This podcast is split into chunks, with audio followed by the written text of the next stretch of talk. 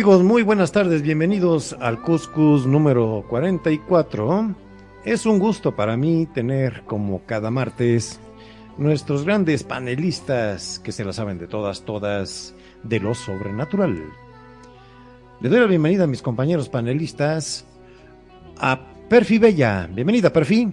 Buenas noches, público de Radio Consentido. Gracias, Preto. Gracias, gracias, Magnum, porque con el asunto técnico hace posible que podamos saltar de un medio a otro y hacer este programa para todos ustedes. Pues bueno, hoy vamos a hablar de un tema que no habíamos tocado en el programa, que son los críptidos. Entonces, pues bueno, vamos a darle con todo, pero pues queremos escuchar también a nuestro queridísimo Magnum. Magnum, buenas noches. Adelante nuestro Magnum. Muy, pero muy buenas tardes o noches, depende del lugar donde se encuentre. Como siempre, un gusto y un placer estar en este programa que, como siempre digo, y ya se ha convertido en mi latiguillo, me asusta, pero me gusta. Contanos hoy de qué vamos a estar hablando, a ver, con qué viene el menú de hoy. ¿Con qué viene el menú? Tenemos preparado para ustedes un gran menú de una buena charla de lo que son algunas criaturas mitológicas, vamos a decirlas mitológicas, porque sí están en varias eh, etnias que se creen ciertas entes, en ciertas apariciones y en ciertas eh, cosas, ¿verdad? En este Cuscus vamos a tratar el tema de los nahuales, el tema de los Wendigo y el tema de los Skinwalker, ¿sí? Y para esto, pues vamos a hacer una pequeña descripción de cada uno en el siguiente orden, ¿verdad? Empezando por los nahuales. Los nahuales en la creencia mesoamericana es también llama- llamado nahual o nahual con W, de un dialecto náhuatl que significa oculto, escondido o disfraz. Es una especie de brujo o ser sobrenatural que tiene la capacidad de, de tomar una forma de animal. El término refiere tanto a la persona que tiene esa capacidad como al animal mismo que a veces la hace su alter ego o animal tutelar. El concepto se expresa en diferentes lenguas nativas con diferentes significados y contextos. Más comúnmente, en los grupos indígenas se le denomina nahualismo a la práctica o la capacidad de algunas personas de transformarse en animales, en elementos de la naturaleza o en realizar actos de brujería. ¿Qué nos podrías aportar, nuestra estimada Perfi? Pues nada, que el Nahual, pues es parte de las prácticas del chamanismo, como bien dices. Y se supone que cuando eres un, un chamán muy avanzado, tienes acceso a este conocimiento de metamorfosis, de transformación. Te permite, pues, tomar la forma de, de animales que son, eh, ¿cómo se llaman? Familiares. Es decir, eh, perros, gatos, eh, búhos, lechuzas, etc.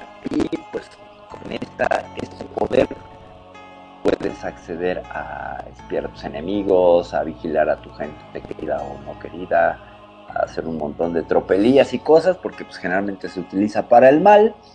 Y eh, hay amplia, amplia documentación, eh, tanto a nivel antropológico como a nivel eh, mitológico y de cuentos y, y narrativas de lo que los nahuales, sobre todo aquí en México, hacen, ¿no? Todas las, no sé si fechorías o malandanzas que se avientan los nahuales. Eh, no sé si tú sabías que le dicen Magnum del término nahual. La verdad que no, eh, pero por lo que estoy alcanzando a entender de lo que ustedes están explicando, básicamente es como el famoso hombre lobo, que también se transforma en un animal. O- Eh, sí, sí. ¿Y se Comúnmente, ¿Transformar en- en, en- varios animales o solamente en- dice vos o pajarito? normalmente, eh, aquí en México se tiene mucho la creencia, o personas, luego pasan videos en YouTube donde corretean a los nahuales, como si fueran tipo perro, perro, lobo, coyote, algo así, pero con cabeza, cara humana. ¿Sí? Ese es el común denominador de un nahual que son muy inventados, muy dichos en toda la cultura indígena de México. ¿Sí? Eh, y se dedican, y son personas, eh, eh, más que nada, son personas dedicadas a la brujería, que por medio de convertirse en nahuales logran concretar algún hechizo, algún encargo, alguna magia negra para algunas personas convertidos ellos en, en chamán, de nahual, perdón. ¿Sí? Entonces, eh, lo vas a encontrar mucho en la cultura mexicana, en cualquier pueblito, en cualquier lugar, la palabra nahual, y todos tienen cierto respeto. Algunas personas que se les domina que son capaces de transformarse en animal, que normalmente son los curanderos locales de los pueblos. Bueno, Perfi.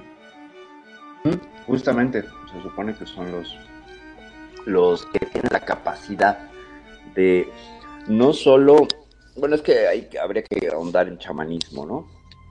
Pero se supone que el chamán oscuro, el que, el que va por las artes oscuras, torcidas de la mano izquierda, por algún lado que no es el de la luz, pues tiene esta capacidad de transformación para hacer un montón de cosas. No Pero, son- perdón, ¿no? Mi duda Dime. principal es, ¿solamente se puede transformar en lobos o perros o en el No. animal que ellos quieran? Son animales an- anomorfos, o sea, no tienen forma. Es como si fuera un perro, pero no es exactamente un perro. No se sabe exactamente son- qué son. Estereotipo. te- teriatomórficas, así se dice. Es decir, de combinar lo humano con el animal. Puede ser cabeza de perro con cuerpo de humano.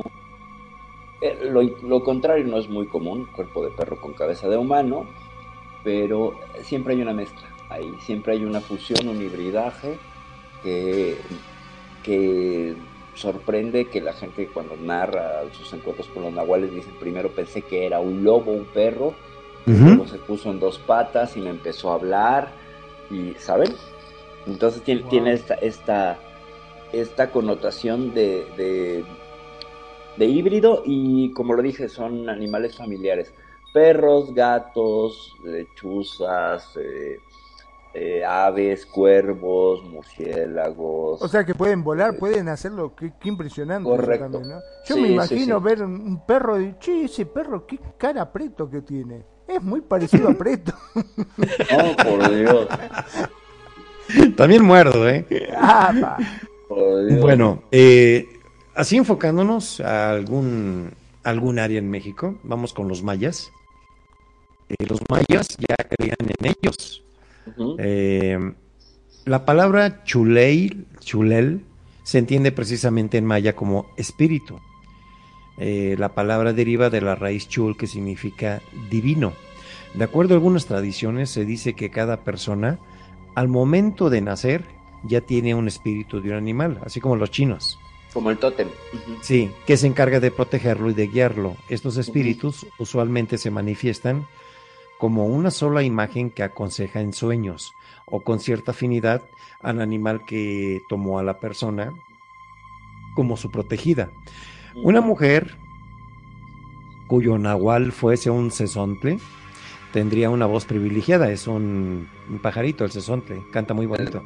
pájaro de 400 voces. El sensontle es como los pericos, Magnum, pero tiene la capacidad de imitar los sonidos de otras aves. Entonces, Ay, por Wow. favor, no le vayas a dar un sensotle a Magnum para que hable como él, porque en la, en la torre.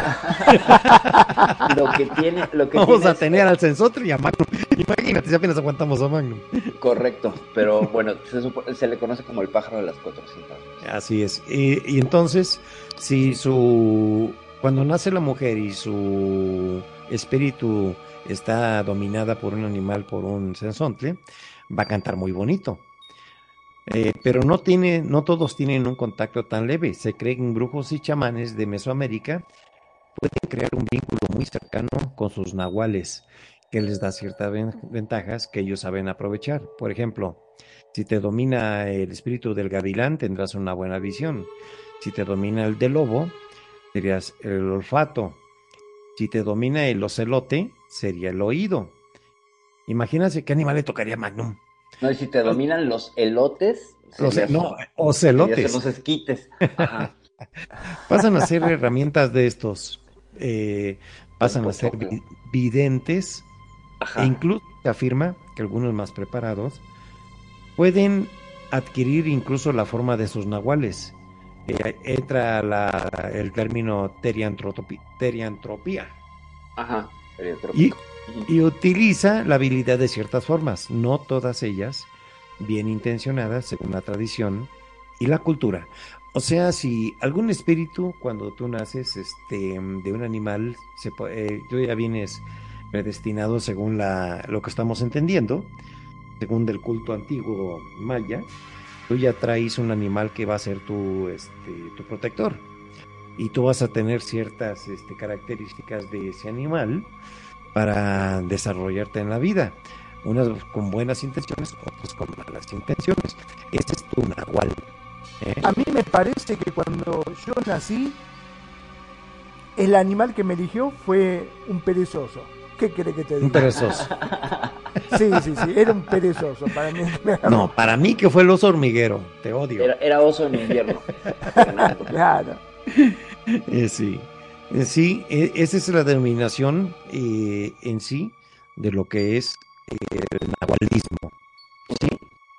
Bueno, eh, ¿qué les parece si pasamos al siguiente eh, tema y luego hacemos un compendio y empezamos a aportar de cada, cada uno? Sí. Correcto.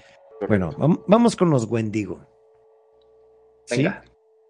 La criatura del Wendigo es una criatura mitológica o es espíritu maligno del folclore eh, de tribus algoguín de las primeras naciones, con, con sede en los bosques del norte de Nueva Escocia, en la costa de Canadá, y en la Ah. región de los grandes lagos de Canadá y en Wisconsin, Estados Unidos. El Wendigo, o Wendigo como se pronuncia, no lo sé, Ajá. se representa como un espíritu monstruoso y malévolo, con algunas características de ser humano, o como un espíritu que ha poseído un ser humano y lo ha convertido en un Wendigo. Se dice que su influencia invoca actos de asesinato, codicia insaciable, insaciable, canibalismo y los tabúes con- eh, culturales contra tales comportamientos. La criatura presta su nombre al, al conver- al controvertido término médico llamado psicosis de Wendigo, descrito por psiquiatras como un síndrome cultural con síntomas como un intenso deseo de carne humana y miedo a convertirse en caníbal. En algunas comunidades eh, indígenas, la destrucción del medio ambiente y la codicia insaciable también se ven como una manifestación de la psicosis del Wendigo. ¿Qué opinas, Perfil? ¿Qué nos puedes Pues, aportar ahí? Que ciertamente sí es una criatura muy propia del norte de Estados Unidos y del sur de Canadá. Mm, Que los, no solo esta tribu que mencionaste, sino también los Ojibwe, los Alteox, los Cree, los Nazcapi, los Inu, son, eh, integran en su, en su mitología al Wendigo. Y es una figura temida, ¿no? Es una figura que se te aparece generalmente en los bosques, pues este es un espíritu malvado y caníbal, o sea, te va a comer. Básicamente un- Eso es eh, en otro país. Acá en Argentina no están en los bosques, están todos en el Senado. son todos políticos. Ah, bueno, sí, sí, claro, sí, sí. Todos los políticos de acá son todos to- todos buscan poder, fama. Wendigos. Sí. Eso mendigos, eso mendigos. Sí, fíjate cómo, cómo este mito pues tiene que ver con, con la codicia, ¿no? Y la y el, el acaparar. Se supone que un wendigo no puede parar de comer carne humana. Eso lo hace peligrosísimo. Y que una vez que la come, o sea, primero está hambriento. Y si la llega a probar, todavía se vuelve más peligroso y más deseoso y más agresivo. Representado en Hollywood podría ser Hannibal Lecter. Un poco, sí. Fíjate que eh, ha sido una figura que ha estado fuera de las películas, o al menos yo no tengo conocimiento de películas. La, mi primer contacto con el Wendigo fue por un cómic de Wolverine, donde este personaje de Marvel lucha contra, contra un Wendigo en, en los bosques y todo, y la figura a mí me impresionó. El- el- el- Este como oso, eh, como venado, como lobo, pero humano, pero a la vez musculoso, pero enjuto, o sea, Este como puede- con los músculos pegados a los huesos. ¿Se Eh, puede, se puede describir como eh, una posesión? ¿Se posesiona Eh. el espíritu del Wendigo en una persona o es un animal? no, no, más bien se transforma, y al igual que el- vamos a ver con el Skinwalker, Ajá. es como una maldición que tú te atraes para obtener poder. Poderes de visión, poderes que te van a permitir poseer a otras personas, transformarte en otras personas, leer mentes, y el precio es ese, que tienes que pues, estar destinado a comer carne humana. Ahora pregunto, ¿no? El, en el caso este del Wendigo, em, cuando uno lo quiere matar, ¿lo podés llegar a matar o simplemente como es un espíritu se va a otro cuerpo? No, fíjate que en realidad sí es un cuerpo que se ha mutado, así es físico, pero la forma de matar al mendigo es sumamente polémica. Se supone, si quieres se las comento ahorita o las guardamos más adelante para el programa, es que es muy buena, Eh, muy um, buena. bueno, vamos a describir entonces, eh, nos adelantamos un poquito y vamos a describir al Skywalker. Y ya tenemos eh, a portar de, empezamos a portar desde Nahual otra vez, de Wendigo y Skywalker para ir dominando el tema. Ahora sí, va. Bueno, entonces, eh, pues el Bien, bien- bien breve con Skinwalker.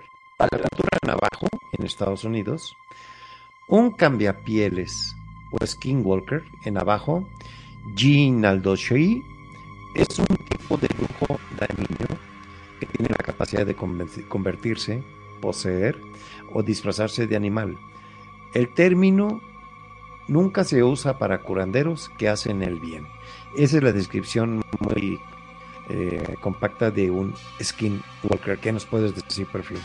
pues que se parece mucho al Wendigo, eh, solo que es como la versión sureña del Sí. Con una connotación muy interesante, que el, el Wendigo no cambia de piel, no muta, sí podría de alguna manera poseerte, pero el Skinwalker sí puede cambiar su esencia y meterse en ti, poseerte, y sí puede transformarse. Hasta donde yo he leído, el Wendigo no, solamente anda ahí buscando comer carne y todo. Es como que tiene más poderes el Skinwalker. que es- Ah, muy es- bien. eh, Con ese nombre de caminapieles, o sea, de cambiapieles o del que camina de piel en piel, esa lectura es muy fuerte. Pues tiene toda una eh, batería o toda una un baúl de historias y de, y de mitos y de mitos fundacionales de cómo es que se dio eh, el- la maldición para poderte convertir en Skinwalker. Y ahí sí es, ahí tú atraes esa maldición, la atraes haciendo actos terribles, y entre más actos terribles más te acercas a convertirte en un Skinwalker. Cuando finalmente lo haces, pues te va a cambiar el cuerpo. Puedes ir y venir de esta forma a, a convertirte en Skinwalker y en humano, y es un espíritu que se asocia a la hambruna y al invierno en los bosques. Entonces, eh, fíjense como el otro es de bosques muy fríos, el Sí. y el otro es estacional. El otro, eh, cuando es- su pico de apariciones sería en los inviernos, en lo que es el sur de Estados Unidos, todo para la cultura navajo, el capi, eh, Lakota y todos ellos, eh, eh, estaría más relacionado con la llegada del invierno. En el otro está todo el año, ¿ok? El Wendigo Muy aparece en cualquier estación y el Skinwalker. Te escucho. Muy bien, vamos al punto número uno. Eh, vamos a hacer una descripción más amplia de los nahuales. En México se le ha dado el nombre de nahuales a los brujos que pueden cambiar de forma. Sin embargo, se cree que el contacto con sus nahuales es también común entre los chamanes que buscan el beneficio para su comunidad, aunque no se vale de la capacidad de transformación. Para esto, el nahual es una forma de introspección que le permite a quien lo practica tener un estrecho contacto con el mundo espiritual, gracias a lo cual encuentra con facilidad soluciones a muchos problemas que afligen a los que buscan su consejo. Desde la época prehispánica se atribuyen a los dioses de las culturas maya, olteca, mexica, entre otras, la facultad de tomar la forma de un animal, nahual, para interactuar con los humanos. Cada deidad solía tomar la forma de, de, eh, eh, de dos, por ejemplo, Tezcatlipoca, dios Tezcatlipo- Tezcatlipoca, era el jaguar, aunque usaba indistintamente la forma de coyote, y la de Huitzilopochtli, que era de un colibrí. Un colibrí. Según tradiciones de, de Michoacán, los nahuales en ocasiones se transformaban en elementos de naturaleza y en ocasiones son confundidos con los graniceros. Aunque hay referencias similares en diversas culturas que se prestan a confusión. Y es probable que sea una amalgama de otras culturas donde el cambio de forma es a elementos de naturaleza y no a animales. ¿Qué opinas, Perfil? Pues que nos recuerda a un viejo conocido de la cultura del terror. Y le voy a pedir a Magnum que nos, que nos diga a quién te recuerda toda esta caterva de, bueno, toda esta cantidad de poderes. ¿A qué personaje de las películas de terror te recuerdan, querido Magnum?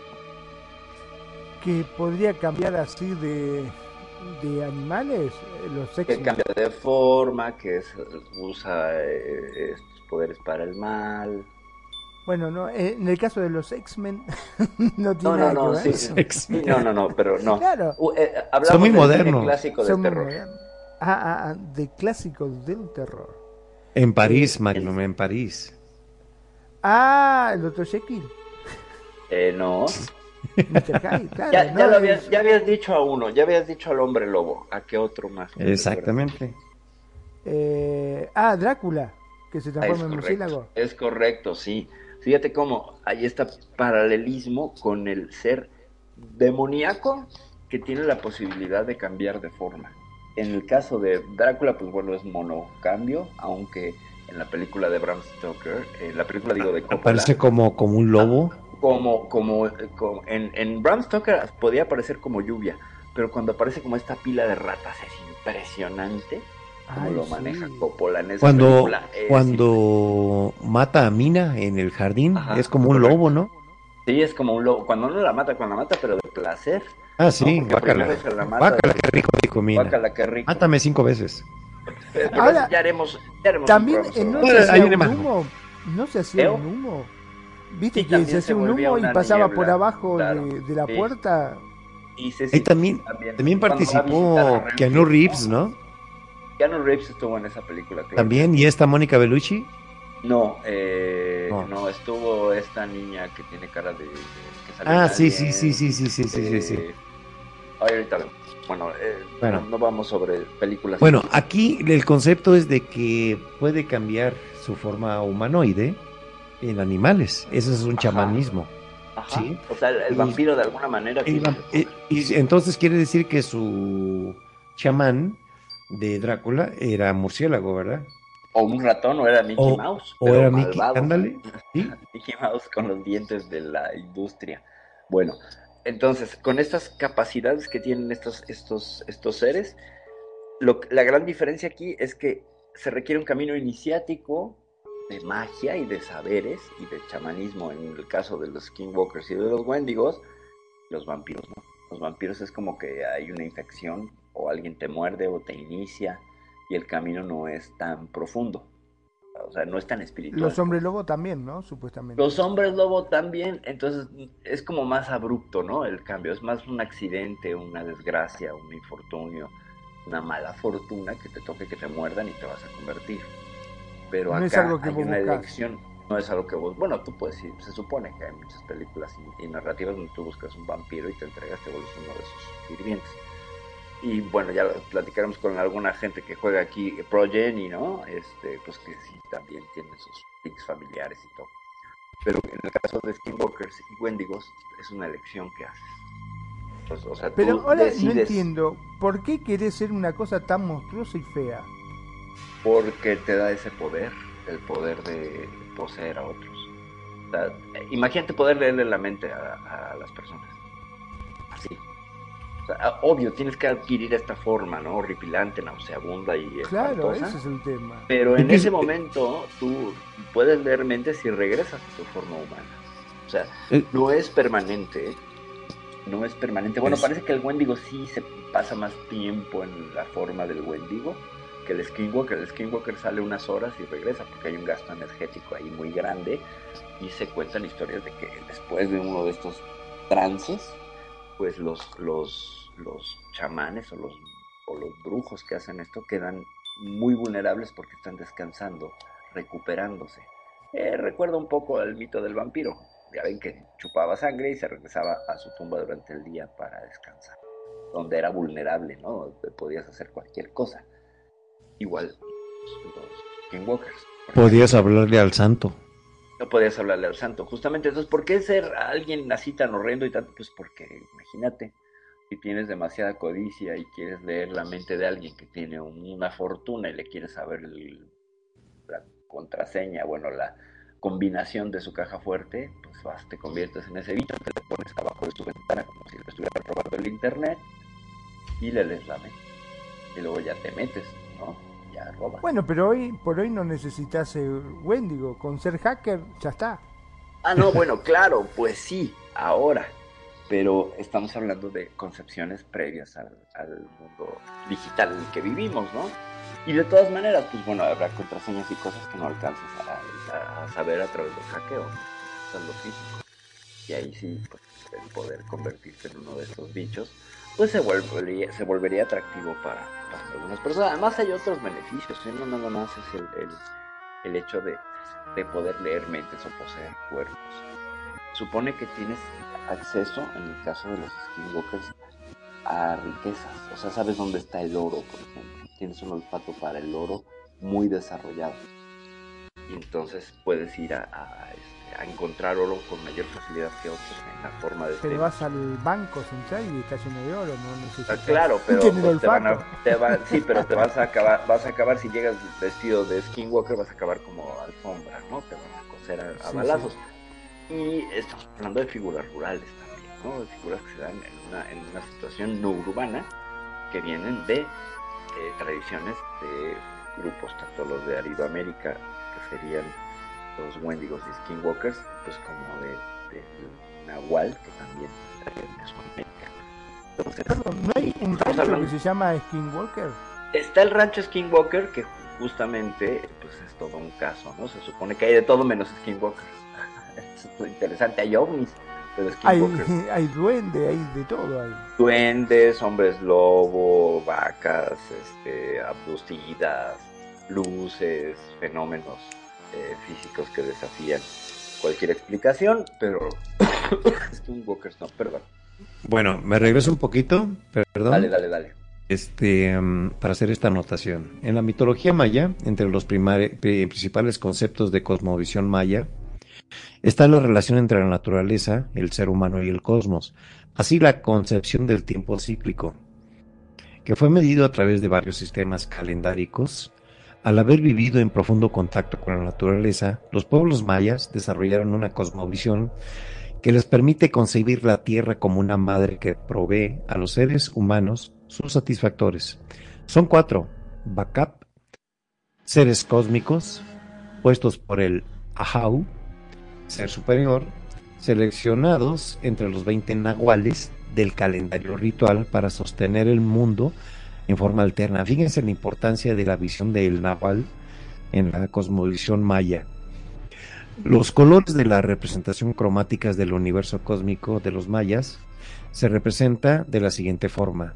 El rojo hace reminiscencia a la salida del sol, el negro donde se oculta, el blanco donde proviene el aire, el amarillo donde culmina la dirección del aire, la región de otoño, y en el centro verde y amarillo que representa el Uk Ux Kak Ukus Leu, corazón del cielo, corazón de la tierra.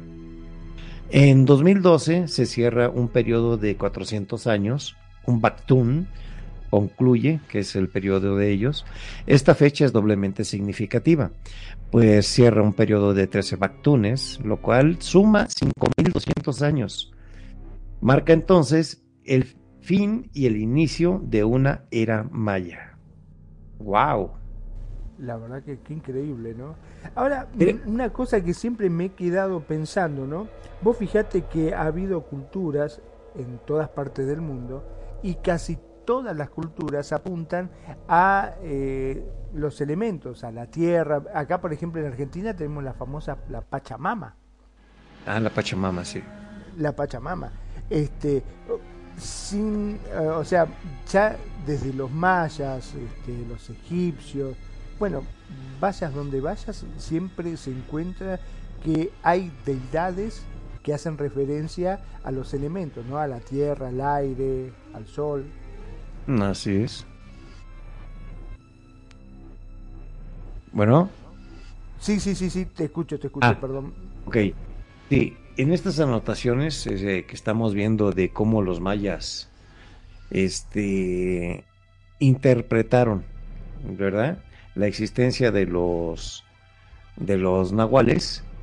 Eh, hay, hay muchos estudios de algunos autores y tienen mucha influencia todavía en el espíritu familiar de la zona de Yucatán, ¿sí? Que es donde están los eh, herederos de los mayas, ¿verdad? Y más al centro de la República, acá con los aztecas, eh, se utilizaba la denominación de los mayas, de los nahuales, con los dioses Quetzalcoatl y Tezcatlipoca. Como se había dicho antes, la influencia de los dioses en un mundo prehispánico era ejercida muchas veces eh, en una forma animal que ponía a prueba a los viajeros. La mayor parte de las historias están relacionadas con Tezcatlipoca en forma de coyote. Erróneamente se ha ligado a Quetzalcoatl, aunque este es conocido en su faceta de hombre o rey gobernante, más que con una forma animal, acorde con el nombre de serpiente emplumada que lo identifica, sin implicar trato con los humanos bajo esa forma. El coyote es a la vez la forma en que Quetzalcoatl hacía su recorrido en el subterráneo. ¿Cómo ves, Perfil? Bueno, bueno. Bueno, Perfil me parece que no sé ah, ok. o está hablando por ahí con el micrófono este apagado, que no sería tampoco raro. Pero no es eh, raro, no es raro. ah, no, ahí está, solo- ¿viste? no estaba conectando mi micrófono. Ya, perdón. ah, bien. ¿Cómo veo? Pues súper interesante todo este asunto de la dualidad, ¿no? Porque finalmente es la dualidad hombre-animal que presenta la cosmovisión mesoamericana, ¿no? Es bien interesante cómo podemos ser ese otro, ese tótem, ese tótem que viene y del cual te empoderas para poder desarrollarte o buscar una ampliación de tu conciencia, tu existencia. Y bueno, había un Quetzalcoatl de carne y hueso, ¿eh? el Quetzalcoatl y el Wicamina, que Eh, se supone que estaba en Tula, ¿no? Ese que se supone que sí era, que era humano, que no era el- la serpiente emplumada, sino fue un tipo, pues un gobernante, un no era Moctezuma. Yo Moctezuma no quiero, perdón, No, no, no. pero yo no quiero ser este aguafiesta, ¿no? Pero Dime. los antiguos astronautas dirían que eso era un extraterrestre. Eh, dirían por ahí, pero no, no, este, en realidad, pero también era, era este, es que parece que el mito de Quetzalcóatl también tiene que ver con este hombre de, de Tolteca, que, eh, a ver, la Toltecayatl era la visión así como de todos los pueblos del todo el cosmos, no importaba lo que vieran eh, aztecas, mexicas, olmecas. El, era como la cosmovisión más grande. Entonces se supone que todo venía de, los toltecas, que ni siquiera era su nombre, no sabemos cuál es su nombre, es algo que se lo pusieron los aztecas. Y este hombre eh, era barbado y de piel blanca. ¿Cómo llegó ahí? Y se habla de toda esta visita vikinga a América y que esto era uno de los descendientes de los vikingos que llegaron a Mesoamérica y de ahí viene todo el mito de Quetzalcóatl. Pero bueno, Excelente, sí. bueno, vale. perdón. Bueno, tenemos aquí una invitada, ya la conocen ustedes, nuestra amiga. Hola, Bienvenida y muchas gracias por bienvenida. ¿eh? Ah, semana su cumpleaños. pues sí. Qué Oye, el cumpleaños de felicidades. Maki. Ay, mirá vos, qué bien. Justo para el cumpleaños vino a Fue la llenarse semana de- pasada. Pero vino aquí porque ella es de la península de Yucatán, de Cierto, cierto. Maya, y le hice la mención, eh, tiene la amabilidad de venir, le hice una pregunta hace unos minutos cuando recién, si conocía los, el nombre de Huaychivo y Huaytec, que son Ajá. los chamanes más famosos de Yucatán. Y los conoce. Sí, entonces le vamos a invitar a Maki si nos hace por ahí el favor de irnos escribiendo o decir como tú gustes lo que conozcas en la zona de los nahuales, Maki, ahí en Yucatán. Una ¿En la descripción. zona de qué? eh, donde... Ah, hola, bienvenida. Ahí nos escucha, perfecto. Perfecto. Sí, ¿qué nos puedes decir de los de los mayas de los nahuales allá en Yucatán? Los mayas. Fíjate, Sí, o sea, de lo que me preguntaste de, del Huaychivo y el Huaypec, ¿sí? eh, del, el, solo sé que son brujos que se convertían como en mitad hombre y mitad del animal, ¿no? En este caso, chivo o perro, ¿no? Eh, sí. Y crecí más bien con la, con la idea del guaychivo, ¿no? Entonces era así como que salías tarde o pensaba, o se ibas a llegar tarde y te decían, ten cuidado, no se te vaya a aparecer el guaychivo, ¿no? Y así como que la experiencia más cercana fue que me acuerdo que vivía en un fraccionamiento donde, pues, a cierta hora ya todo el mundo estaba dentro de sus casas, ¿no? Ya, ya salían muy poco y nos reuníamos jóvenes de la misma edad y nos poníamos en las esquinas o no sé, en el parque a, a conversar. Y sí me acuerdo que en alguna ocasión estábamos hablando de como de cosas de, susto y estábamos ahí todos muy metidos en las historias como de repente sí oímos eh, como, como hace un chivo, ¿no? Y entonces fue así como que todos nos acordamos de que nos decían que se nos iba a aparecer el guaychivo. Y todos así como que van todos en sus casas, ¿no? Y viene el guaychivo. Y nos iba, y ya, pues ya ese día todos entramos, ¿no? O sea, no nos quedamos a ver qué era, pero sí se oyó muy fuerte, muy, muy, muy feo, ¿no? Como si el chivo estuviera junto a nosotros. Y Lo, lo que no sabes es que es que hay un curso para papás allá en Yucatán para hacer sonido. no creo, estábamos en un lugar hijos- abierto. meter- ah, ok. No, no, Bueno, no. también para stalkear a los hijos y entonces encontrarlos. No, Por o sea, no había manera de que fueran los papás. No, no había, porque haz de cuenta que, el- que el- las casas era un fraccionamiento, ¿no? Entonces las casas formaban como una U Ajá. y en, así en, en, en medio de la U estaba el, el parque, pero haz de cuenta que estábamos en el, donde estaba el estacionamiento, que es donde terminaba la esquina, entonces se veían las casas al fondo. Y nosotros estábamos en un lugar donde pues, solo estaba el parque y el estacionamiento, ahí en medio justo estábamos platicando, ¿no? Entonces no, no, no había manera de que fuera una grabación o algo así, se oía por otro lado, o sea, como por, mm, como para el monte se escuchó eso, ¿no? Ok. Entonces sí, este, y de acuerdo que todos, este, dijimos, vale, ahora sí que el guaychivo se nos quiso aparecer. De verlo, pues no, no he visto nada, ¿no? O se Pero les sí- apareció, de todas. Pues no, no, no vimos, nada más escuchamos. Y pues sí, este, siempre es el comentario de que pues si te vas para los lugares este, en oscuros, solitarios, pues se te puede aparecer el guaychivo, ¿no? Y te puede hacer, te puede hacer daño. O sea que no podías, no podían hacer guaychiverías. No, porque el guaychivo era más poderoso. Porque guaychivas. Sí, el guaychivo era más poderoso. No, Maki, antes que nada, muchas gracias por estarnos tomando eh, la llamada aquí, digo, en, en Radio Consentido. Y sí nos gustaría, ya que te animaste a que, a que nos Sí. describieras un cómo es la cultura eh, maya, eh, por ejemplo, las costumbres que tienen, eh, no sé, a lo mejor puede ser apariciones o cómo se curan, cómo, cuánto, cómo actúan los chamanes, eh, las limpiezas, cómo se hacen las limpiezas, eh, eh, Perfi, en la, ¿cómo se llama? ¿Con piedras? Eh, que eso son spa. No sé, este. Pero tiene su nombre. Eh, Ah, la, ¿Las lito, limpias? la litomancia. las limpias. La Ajá. lito- Ah, ok. Es que son costumbres locales, en Veracruz también las tenemos, tenemos ahí nuestros, nuestros limpiadores espirituales, se puede decir, ¿verdad? Y hay ciertas costumbres muy arraigadas. Eh, el temazcal, Ah, el temazcal. Ah, se limpian. Yo dije, bueno, pues es que se limpian Sí. las piedras. En lugar de que en el temazcal se calientan las piedras, ¿no? Y ya, pues, se ahí- calienta y le ponen hierbas y esas hierbas este, supuestamente te hacen sudar bastante y te sacan las toxinas del cuerpo. Sí, Aparte de las toxinas, te sacan lo que es los espíritu malo, que sale corriendo porque le estás quemando con olores y con temperatura, ¿verdad? Su accionar. Sí, sí, y es, es una cultura muy interesante, admirada en todo el mundo, la maya, ¿verdad? Por todo su trabajo este, astronómico que ha aportado eh, a la humanidad. eh, su sistema métrico también, que era vigésimo. Adelante, Maki, lo que quieras decirnos, ¿eh? Adelante. No, sí, de- del sistema, lo que es métrico, lo que estabas diciendo, ¿no? Pues el cero, ¿no? Fue la, la primera cultura la que inventó el cero, por así decirlo. Sí, sí. ¿Qué, eh, qué- qué me nos podrías decir, por ejemplo, en la zona donde vives, cómo acostumbra curarse la gente? Aparte de los doctores.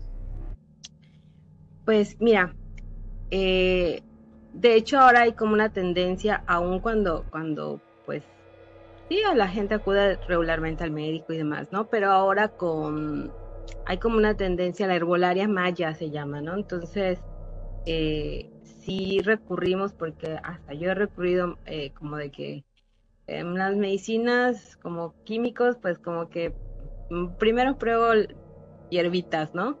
Y sí hay como esa tendencia. Sí, eh, sí, hay la tendencia de que ah, eh, esta, esta planta te cura tal cosa y, y, y sí hay como mucha la tendencia de, de, pues, estar en contacto con, con, con esto, ¿no? Con, con las, medi- las plantas medicinales. Y no, y no está tan lejos de la realidad. Este, hay, hay unos reportes de unas farmacéuticas. Eh, bueno, que han visto las farmacéuticas mandar a su gente, por ejemplo, a la selva en- allá en las Amazonas y que se mezclen con los tribus de indios para ver cómo curan. Una vez que eh, ve- ven cómo curan y con qué eh, hierbas, ellos vienen y empiezan a estudiar, a estudiar este la hierba y qué efecto produce y les ahorra un montón de dinero para hacer sus medicinas. ¿Sí? Sí, No, no vamos tan lejos. eh, ahí conocen la ranitidina. Sí, claro. Bueno, viene de ahí su nombre. Eh, estos este, investigadores eh, científicos vieron Ajá. que había en la Amazona un tipo de sapo, de rana, que guardaba sus huevecillos en el estómago y los sacaba. Y decían ellos, ¿cómo es posible que meta los huevecillos y en su estómago y no este, no se, no se dañen? Y van descubriendo una sustancia que llamaron ellos ranitidina, que ahora se la utiliza el ser humano para, para protegerse su estómago, ¿verdad? Y eh, curarse. ¿sí? Eh, ¿Sabías de esa perfil? No, no me la sabía. eh, Por eso se llama ranitidina, porque te curan las ranas. Órale, pues sí, obviamente. Yo pensé que, que, que el nombre era pues alguna cosa que no tuviera que ver con las ranas, pero sí, mira. No, y fue de rebote porque los, los, los este, científicos de la farmacéutica vieron ese efecto. Ranicen se Sí. llama, ¿no? El, el ingrediente activo. Bueno, ca- sí, cambian mucho en la, ¿cómo se llama? La Y viene su-. Sí, entonces, este, ya sabes que Don Simi nos cambia todo. Ah, sí, claro. Hasta en los conciertos. Sí, claro.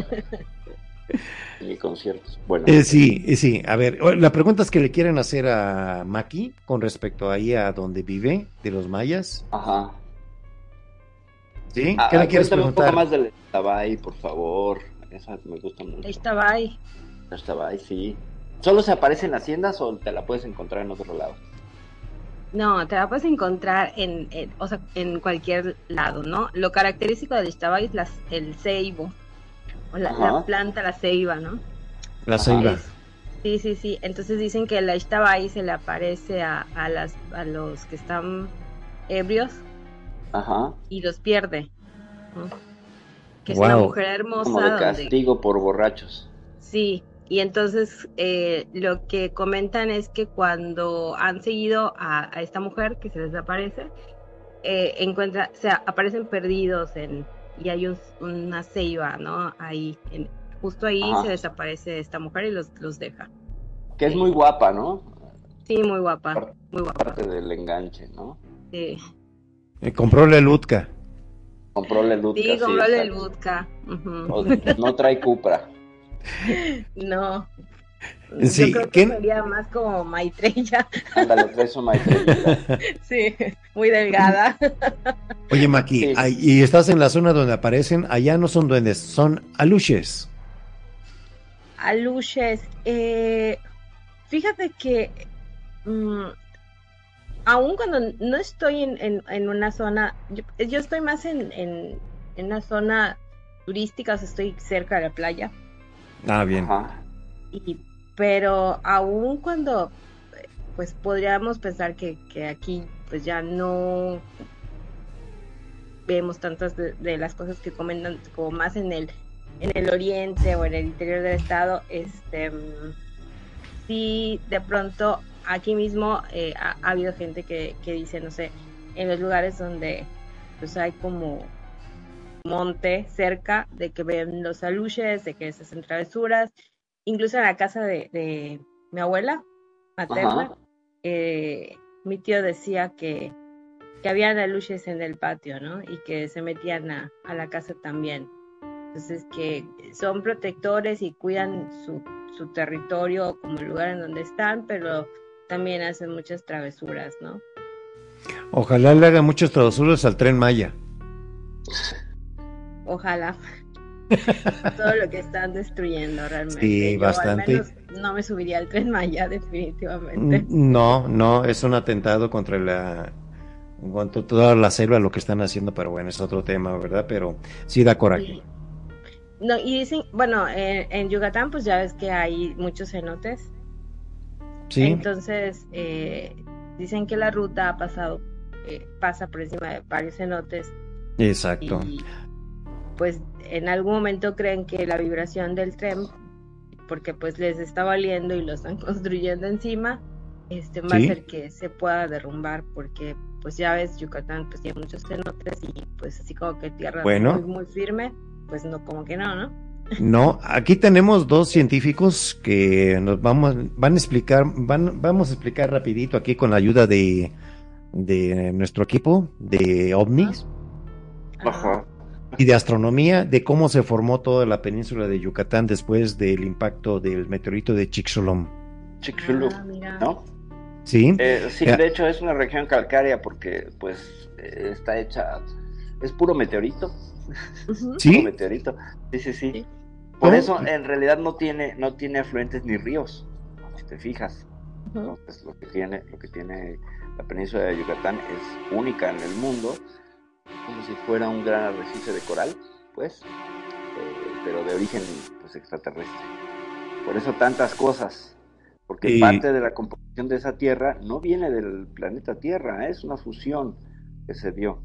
Entonces es súper interesante cómo la la superficie es caliza, ¿no? La, la piedra que hay ahí, no, no, no, tú- no es, casi no hay tierra, ¿no? Pues pura piedra ahí en, Sí, en Yucatán. laja le decimos acá. Ajá. Piedra Lajas.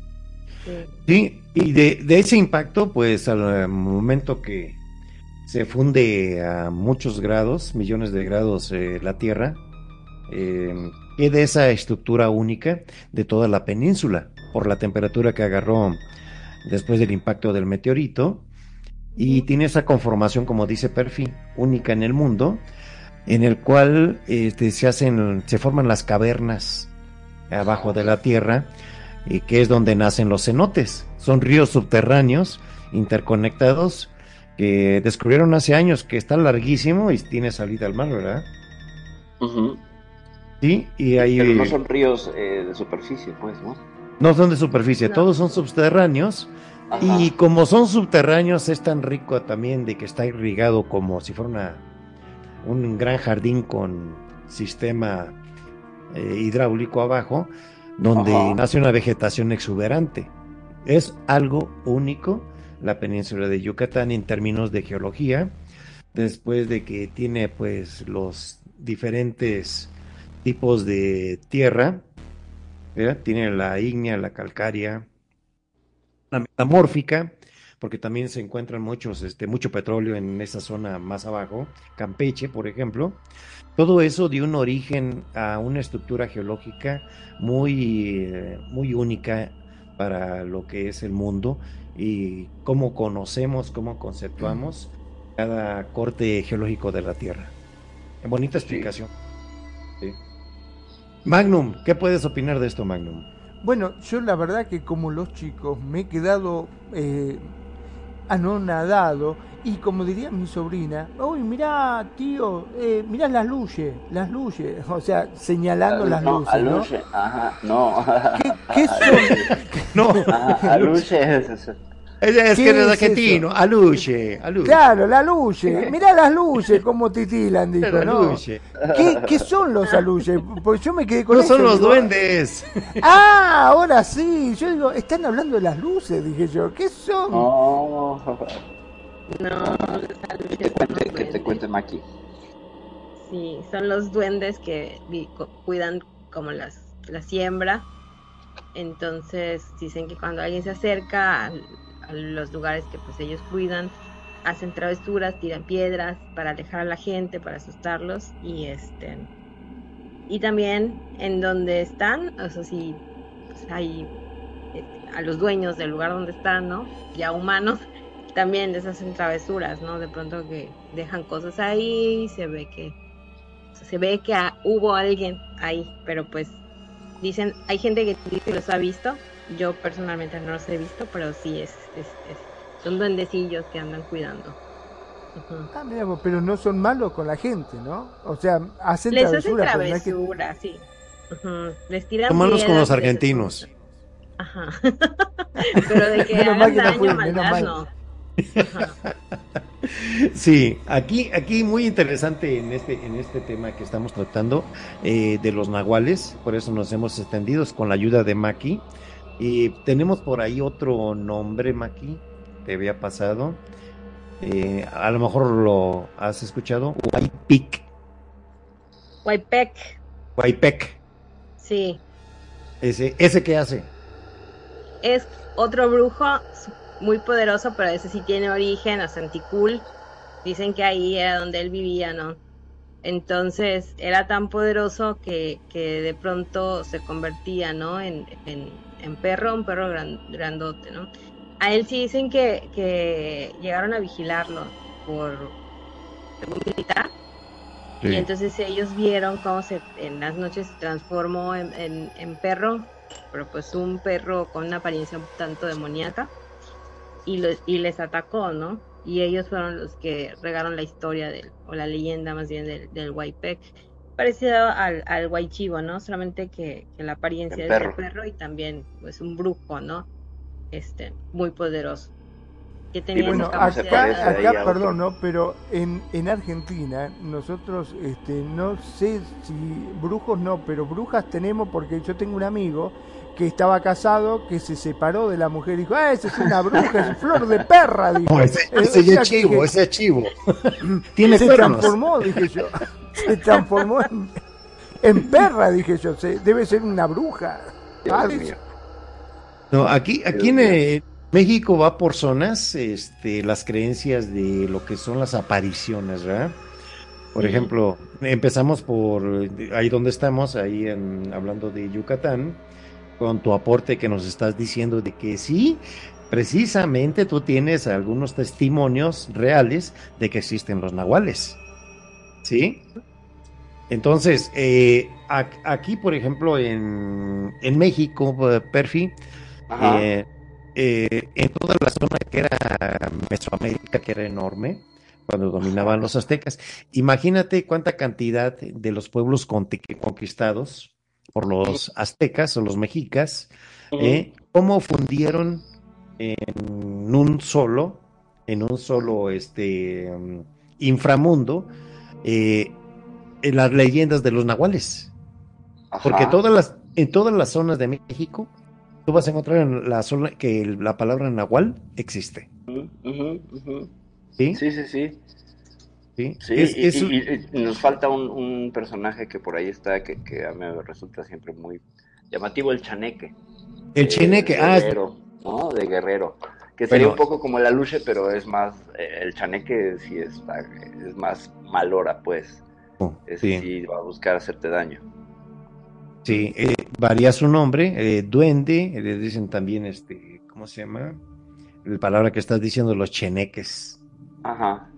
Yo lo cheneques. conocía como chaneque, de gente de. Arcelia Guerrero, ajá. Vecinos que tenía que decían, ay, se me apareció el chaneque y no sé qué, con sus dientes, y yo, órale. Oh, sí. Eh, ¿Dónde queda Real de 14? Está para acá, para Para. Está en Guanajuato, ¿no? este, San Luis, ¿no? Por ahí, Bueno, San Luis, sí, No, ajá. pueblo minero. Ajá. minero. Ahorita vamos a checar ahí en internet dónde está. Ajá. Recuerdo, me Yo platicó te mi digo, hermano. ¿no? Pero la verdad que México es mm, una tierra para valiente nomás, porque con todas las cosas que tienen ustedes, mamita querida, lo- los gallinas como yo no vamos ni de casualidad. Yo, eh, o sea, si tengo que ir de vacaciones pongo México ni en pedo, po- con todas las cosas que me cuentan, los chaneques, los skinwalkers, los chivos esto, déjame No, de acá no hay joder. Skinwalker. Acá no hay Skinwalker, ¿eh? Mira, aparte hay una, hay una maldición aquí muy famosa que todos conocemos en México para los extranjeros. Una maldición pretoriana, no. Hay- eh, sí, no, no, no, no. Se llama maldición de Moctezuma. Ajá, ajá. ¿Ya sabes cuál es, Perfi? Ujú. Como ¿Cómo no no? vienes y comes, Ajá. pruebas el chile, la comida picosa, y al día siguiente vas a tener diarrea, aunque dicen otros que es por el agua, que en algunas regiones el agua es muy pesada. La venganza de Moctezuma se le conoce por algunos norteamericanos, sobre todo e ingleses, de Revenge of Moctezuma, que sería este, voy y como comida mexicana y ¡pum! Me la Ajá. paso re mal, porque el espíritu de Moctezuma se desquita de todo de la conquista. ¿Te sabías esa maldición, Maki? No, no me la sabía, pero, Sí, cómo no, ahí está. sí la- es muy común, ¿no? Que gente Sí. pues, de, de, de, de- de- que le cayó Sí. pesada la- Es que imagínate, llegan y prueban los trolelotes, prueban los chilaquiles con huevo hervido. Prueban los con panuchos salsa. con- los panuchos, los panuchos con habanero.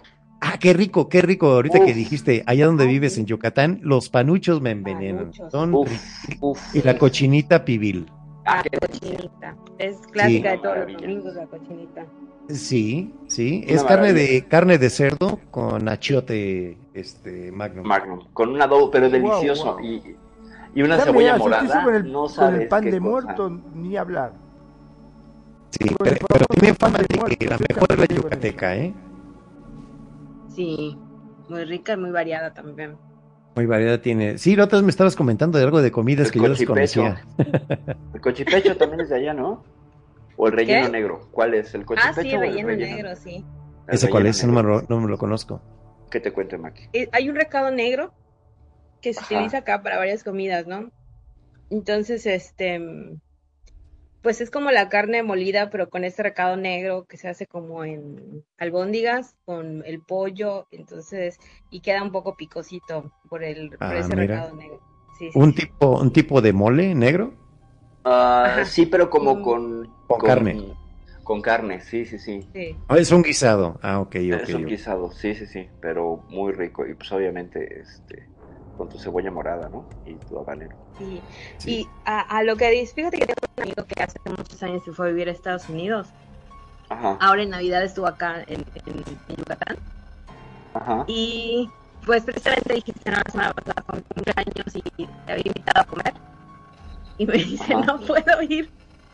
Y no sé por el tiempo que ella tiene viviendo en, en otro lugar, pues le cayó la, la maldición de Moctezuma. De Moctezuma. porque Ah, Ándele. sí, no, no podía viajar porque estaba súper mal del estómago. De hecho, se atrasó su, como una semana más se tuvo que quedar porque el estómago nomás no se le componía. Es que también venía, vino, vino y se comió muchos panuchos. Es que tenemos, No, tenemos, pues- tenemos una, un estilo de cocinar, este, todo con recaudo, el famoso recaudo. Ajá. ¿sí? Siempre le vas a poner tomate, chile, cebolla, eh, comino, ajo. Y todas las comidas casi por lo regular llevan eso. Casi todo. Es la base. No sabía que se llamaba recaudo. El, el recaudo le llaman. Pero Las abuelas muy le llaman. recaudo. gastronómicos y poco fantasmagóricos, ¿no? Em, ya nos sí. fuimos muy lejos. Oye, pero. Vamos a hablar de la gastronomía de los skinwalkers que comen humanos, ¿por qué no? Sí, claro, claro, claro, claro. Aquí nos va a ayudar. Maki con todo, lo, con todo el programa. ¿eh? Eh, y lo que podamos ir aportando, eh, como siempre, para todo nuestro público, que les agradecemos mucho siempre. eh, Cada martes con mucho interés eh, nos siguen en nuestras charlas.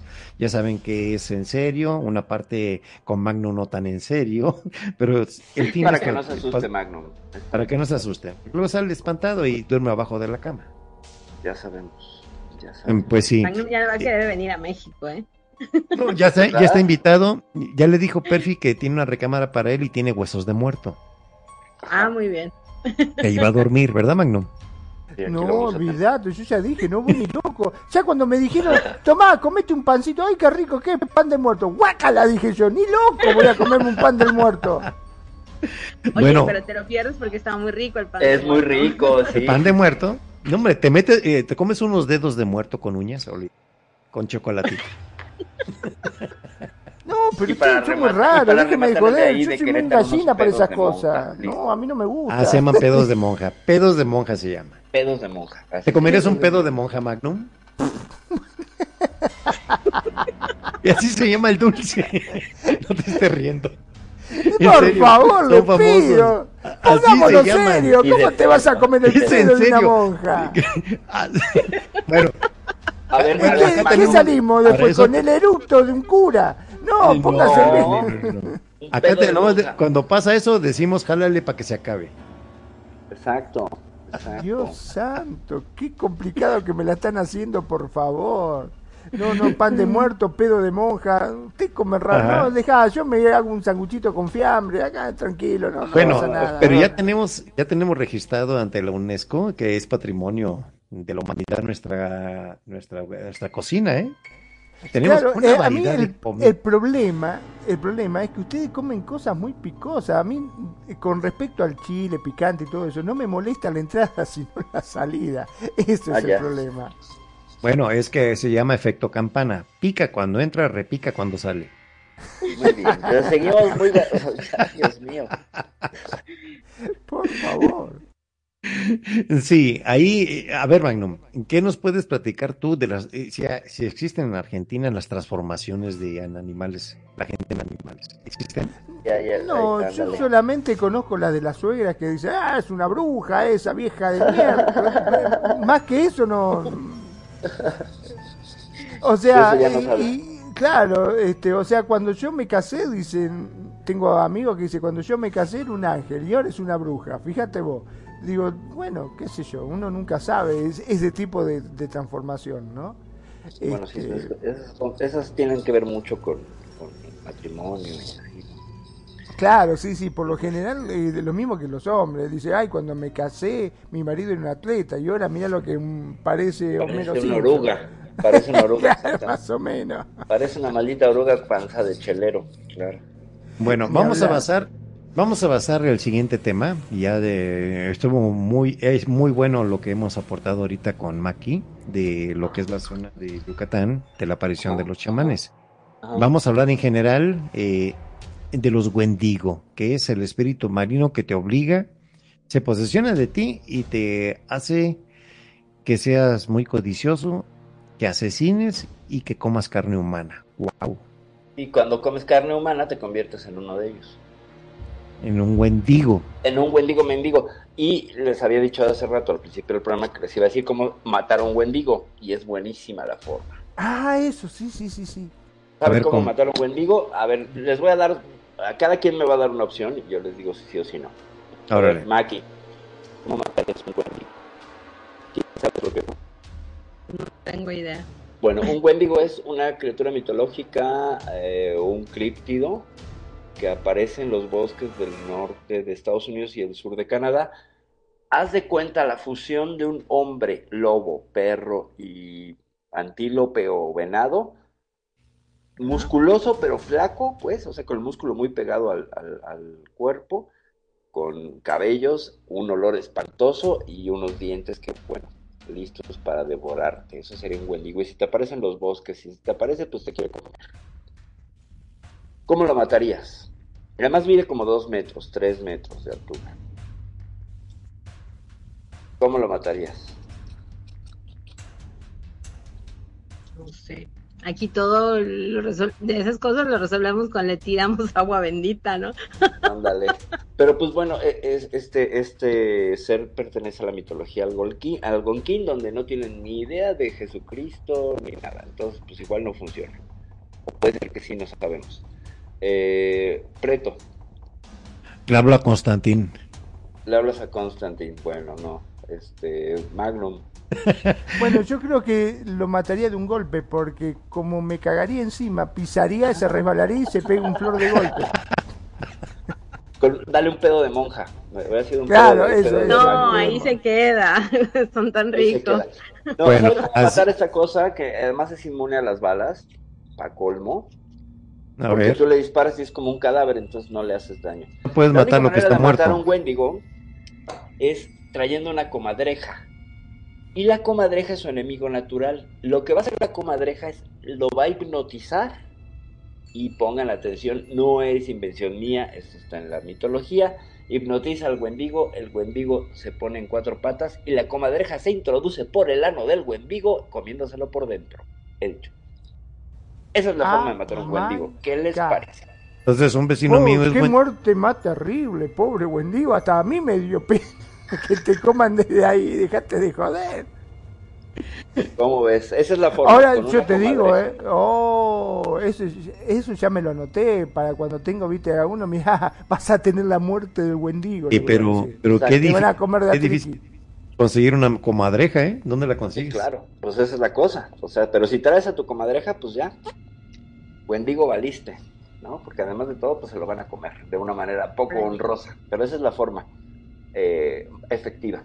Hay otras, pero esa es la que me llamó más la atención. Por Ahora digo de- yo, ¿no? Y si el Wendigo por- es ciego, Dime. y si el Wendigo es ciego y no puede mirar a fijo a la comadreja para que lo hipnotice, Ah, no, porque le canta, porque le canta. La comadreja le canta y le hace ruiditos y lo hipnotiza. Entonces, ah, aunque sea con ciego, por el sonido, eh. Aunque sea ciego, gordo, ¿Y si es sordomudo, sordo? no importa. No, porque le canta la de Shakira y ya. le canta la de Shakira y canta, ya acaba con él. Este, No, o- obviamente no son ciegos. A ver. este, este tipo de, mm, de características que tiene el Wendigo eh, mm, eh, cae dentro de un término médico moderno de psicosis que es descrito por los psiquiatras como un síndrome cultural, eh, como, un, como un síntoma de intenso deseo de comer carne humana y, y algunas comunidades, eh, en algunas comunidades indígenas, toda- indígenas todavía se acostumbra eh, cierto canibalismo, ¿eh? Es correcto. Por acá, por allá, las, islas alejadas allá por el Pacífico, todavía las practican, Ajá. ¿sí? De hacer este, unos actos en África todavía, ¿sí? Entonces también son denominados tipo eh, Wendigo, así se llama Wendigos, ¿verdad? Ujú. Pero el Lástima simple- que no tengo manera de tomar foto, pero aquí tengo a. Pues puedo acercarme a tres metros. Tengo un tenedor caníbal que me regaló un amigo. Hizo la reproducción en una llama madera guayabo. Pero es muy interesante la forma del tenedor eh, caníbal. Y yo lo usaba como más puro para todo, para comer y todo. Me decían, qué bonito está tu tenedor. Ah, es caníbal. Esa es la gente por- te voltea a ver como diciendo, ¿qué te pasa? Le, le regal- le regalaré una copia Magnum para que coma. Con gusto. Sí, Es- no, no. Son increíbles los tenedores. Vamos a mandar Magnum. Muy mirá útiles. vos, los tenedores caníbal. Bueno, yo eh, me sabía uno de caníbales que habían dos caníbales, ¿no? Y Ajá. por ahí miran así, ven una chica pasar y le faltaba un bracito, iba con una manito sola ahí, toda así agachadita. Y le dice, oh, mirá esa chica, le dice un caníbal al otro. dice, "Shh, callate, que esa me la estoy comiendo yo, dijo. Dios mío. Yo me sé, yo me sé unos, este, Pues ha de ser monja, le decía el otro, porque yo me como sus pedos ya. Me. Lo- los, los payasos caníbales ¿Esa se la saben? ¿No? Que se comen un humano. un- ah, dos caníbales se comieron a un payaso. Ajá. Y le dice un caníbal al otro. ¿Verdad que sabía chistoso? Comiste payaso, ¿verdad? Esta mañana. Ah, te comiste payaso. claro. Ah, de ahí salió, viste que uno De dice ahí cuando... salió justamente. Claro, justamente, sí, sí, el famoso dicho Muy bien. ese, cuando uno está muy Bueno, gracioso vamos- dice, ah, te comiste un payaso. Como dice, "Ja, ja, ja". Bueno, Exacto. vamos, vamos rápidamente, ya que tenemos bien definido un wendigo, un mendigo, o como lo Ajá. quieran ustedes ver, con los Skinwalker. Últimamente en History Channel están sacando esta serie eh, de un rancho donde aparecen, que nunca le he entendido que buscan, ¿eh? ¿Nos puedes decir algo? Ah, es que es todo un rollo. A ver, con el rancho Skinwalker es todo un rollo. El nombre es más de lo que. O sea, no tiene que ver con los Skinwalkers. Se lo pusieron pues, porque no porque aparecían Skinwalkers ahí. Vaya, ni siquiera eso. El Skinwalker se te va a aparecer generalmente en una zona boscosa, zonas deshabitadas o cerca de las. Este es el desierto. Aquí está en el desierto, o sea, no sería un hábitat para el, para el Skinwalker. Entonces, eh, ¿qué sucede en el rancho Skinwalker? Bueno, el principal, el primer dueño del rancho Skinwalker, eh, en alguna ocasión tuvo un, enfrentamiento con una suerte de lobo, que podría ser un Skinwalker, pero pues es que lo describía como un lobo muy grande y negro, que empezó a comerse una vaca, entonces llegó con su hijo y le disparaban y no se moría el maldito animal. Le disparaban en la cabeza y el otro seguía pues echándose unos bisteces de vaca. Y no había manera, le pegaron con unos tubos, con madera y hasta el, como el octavo balazo es que pues se fue. Pero nunca herido de muerte ni nada.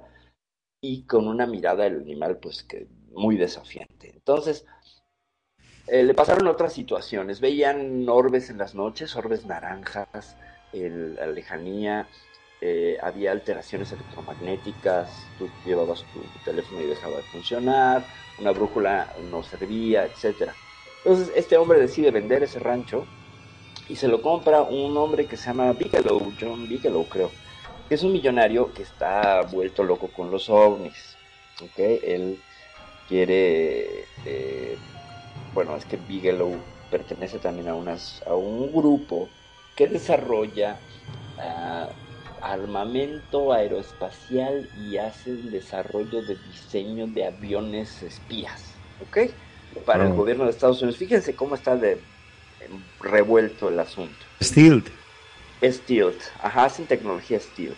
Entonces de ahí tienen el dinero para tener este rancho donde se supone que él busca descubrir la verdad que hay en el- de lo que hay en el rancho Skinwalker. ¿Qué hay?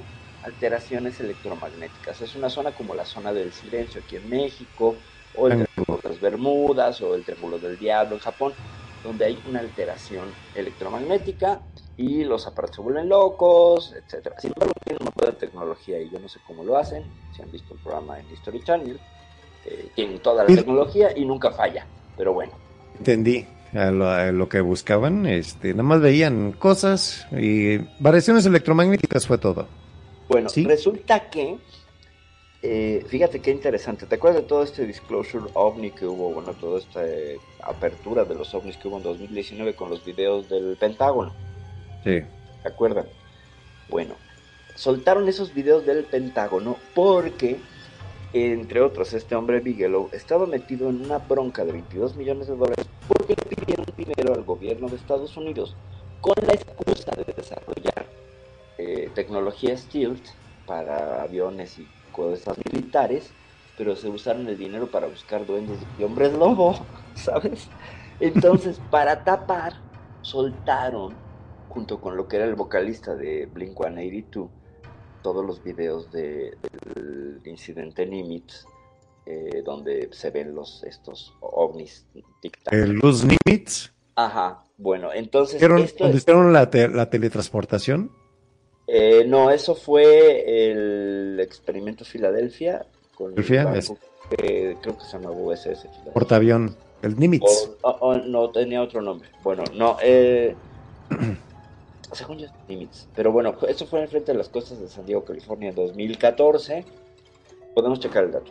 Entonces, el hecho es que fue una tapadera enorme, todo el disclosure de, los ovnis, toda la apertura de los ovnis, estos videos que tenía el Pentágono y que se los soltaron y ya no, les, no tuvieron más opción que decir sí, sí es cierto, eh, para tapar la avalancha que se venía, porque si se descubría que el, el presupuesto se estaba gastando en buscar duendes, iba a ser un escándalo.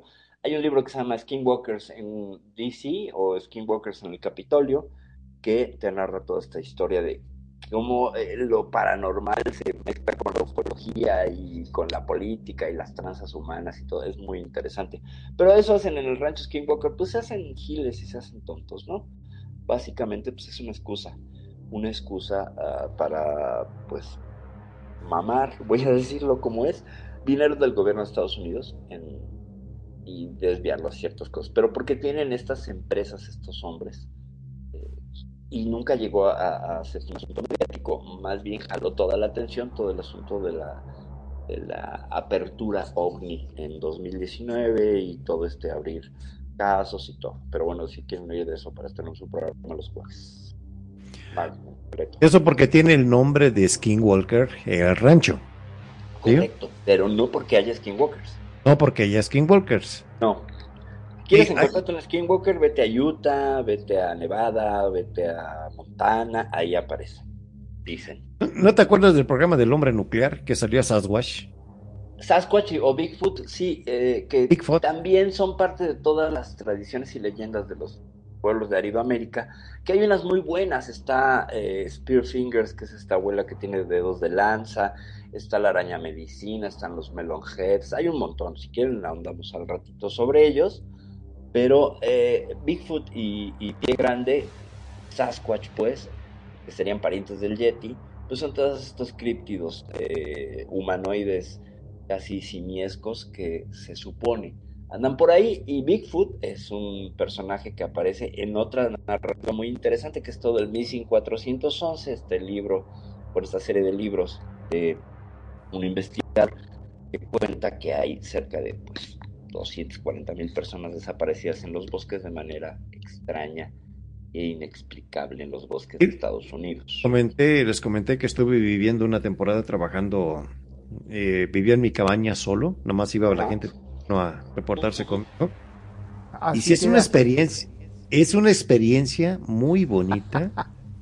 Mira como que de- muy bonita este mm, vivir así en, en la, aislado, Ajá. ¿sí? O sea, sí tiene su parte mediática, tiene su parte espiritual, mm, la experimenté. Es como un retiro de Retiro todo lo espiritual. mun- de todo lo mundano, ¿eh? Ajá. ¿sí? O sea, estar en contacto con la naturaleza es una de las cosas muy extraordinarias que puede hacer uno, ¿eh? Que Claro, tiene esto- que hacer uno una vez en la vida, sí. Sí, esto gracias a Dios, pues, pues, se me dio la oportunidad de ir trabajando, ¿sí? No tuve que sacrificar nada, simplemente ubicarme en un lugar donde se requería lo que yo sé hacer, que es la ingeniería, y poder este, disfrutar de lo que era eh, un lugar muy aislado, muy bonito, muy bosco. Ajá. Llegué con unos miedos enormes, la verdad, los primeros días, los primeros tres, la primera semana, Ajá, ajá. de que todo lo veía bonito de día, Pero, pero de ya cuando llegó, la- ya cuando la primer, la primera noche, wow, Se escuchaban cosas. Ya no estuvo tan, ya no estuvo tan bonito. ya no estuvo tan bonito. ¿Nunca te ha sucedido eso, Maki? ¿No has tenido oportunidad? De Bueno, que por está aquí. en medio de, la naturaleza. Sí, eh, no, no precisamente bosque, porque no hay bosque en Yucatán, pero No. de estar así aisla- aislada. Sí, sí. Y sí, como tú dices, al, al principio es el, el miedo, igual todo lo que es, lo que te han dicho para asustarte, Eh, te presenta en esos momentos, ¿no? Hasta eh, que sí, bueno, te acostumbras ya y no Bueno, nada. sí. eso, eso que estás diciendo es la parte bonita, de que Ajá. llegas con unos miedos y a los meses yo perdí el miedo. Ajá. Ya hasta me gustaba. de- Salí en la noche, de ahí de la cabaña, todo oscuro. A los hay dos meses, dijiste. a los, estuve como nueve meses y no estaba embarazado, ¿eh? Wow. ¿Te agarró pie grande o bueno, no, otra no, cosa grande? Dije yo, no, no, no vamos a decir Dios eso. mío. Dios Eh, no, eh, eh, no, a- agarré este, simplemente el trabajo y dije, pues aquí esta experiencia va a estar bonita. Y este, remodelaron unos chalets en el, en el bosque, ¿sí? Ahí en la Marquesa, ahí arriba de México, del DF. eh, muy cerca de lo que es este... eh, um, entre Toluca y el DF, que es una parte altísima, son 3.600 metros más o menos, 3.500, 3.600. Y están, hay un volcán muy, eh, muy grande, muy bonito, el Nevado de Toluca. Sí, y se veía toda la Ciudad de México desde donde yo estaba, desde mi cama, en una cabañada, estaba la, un 7 metros así lineales de cristal, la cabaña, y ve- podía ver todo. Pero imagínate lo frágil donde yo estaba, que cualquiera venía, daba una pedrada y, y se metía. Qué riesgo, ¿no? Qué valiente también Fíjate que yo tuve toda la la experiencia. noche. Ah, Sí, adela- adelante, Maki. Eh, aquí todavía hay ciertas comunidades donde pues no hay seguro, realmente es muy seguro Yucatán, ¿no? Pero hay comunidades donde la gente ni siquiera se preocupa por, como por cerrar bien la casa ni, ni, ni nada, ¿no? Entonces me fui a, a, a una comunidad que se llama San Felipe Sí. eh, y ahí este, pues alquilamos unas cabañas y estuvimos, ¿no? Y me acuerdo que el que nos rentó nos decía, pero las puertas no se cierran bien, ¿no? pero ellos así con mucha tranquilidad de que, pero no se cierran bien. Yo me acuerdo que ese día no pude dormir porque según yo iba a entrar alguien a robar y demás. Y oía a la gente en la calle platicando, los niños jugando y toda la noche, ¿no? Ya hasta como a las 3, 4 de la mañana la gente seguía afuera, eh, como en- conviviendo, platicando y demás, ¿no? Pero yo sí no pude dormir por, por el miedo de que hoy van a entrar a robar y están acostumbrados a, a todo eso, o sea, que, que sí, o sea, uno va con, con los miedos de que tiene del lugar donde vive y, y- y llegas ahí, pues no, no pasa nada, ¿no? Es que, es que para tu información, Magnum, la zona de Yucatán es una zona súper caliente, unas temperaturas de hasta 40-45 grados. Sí, Sí. imagina, Wow, imagi- imagínate, y durante todo el día, el sol a plomo, el, el aire caliente a veces, o a la ¿A veces, la o a veces no hay. En la noche se está enfriando apenas, ya como a las 12 o 1 de la mañana es cuando empieza apenas el fresco. ¿Y qué temperatura hace? Eh, pues tendrás unos 29, 30 en la noche. Oh, Sí. igual, es muchísimo. Sí, sí, 29, 30 de noche, ¿verdad, Sí. Maki? Sí, Y ya- de calor, sí. Sí, y ya cuando este en verano, pues la gente acostumbra, aparte de que se acuesta tarde, porque no puedes dormirte por calor. Es más, no puedes utilizar cama. Duermen en hamacas mucha gente. Sí. No sé cómo se llaman en Argentina. Esas que son colgantes, como usaban Son colgantes los- Claro. Ándale. Sí, que se atan así a los eh, a los lados. ¿no? ah, Ándale. Claro. Ahí, ahí te- y ahí porque no puedes estar en contacto con el colchón porque es demasiado caliente o empieza a sudarte la espalda. ¿Sí? Entonces tiene que, tienes que, en el aire tienes que dormir o tener aire acondicionado. ¿Sí? Ah, y luego los mosquitos, que son la mosquitos? es- especialidad de la casa. Te pican volando, no los puedes ni matar. Wow. Vamos aquí. Sí, sí, aquí regalamos dengue también. Tenga Ah, mucho. Sí. pero, o sea, tienen para todos los gustos, no le faltan nada, son completitos. No, no, no, es una diversión. No, no, no, no. Es que es la selva, es, es la selva donde, en esta zona.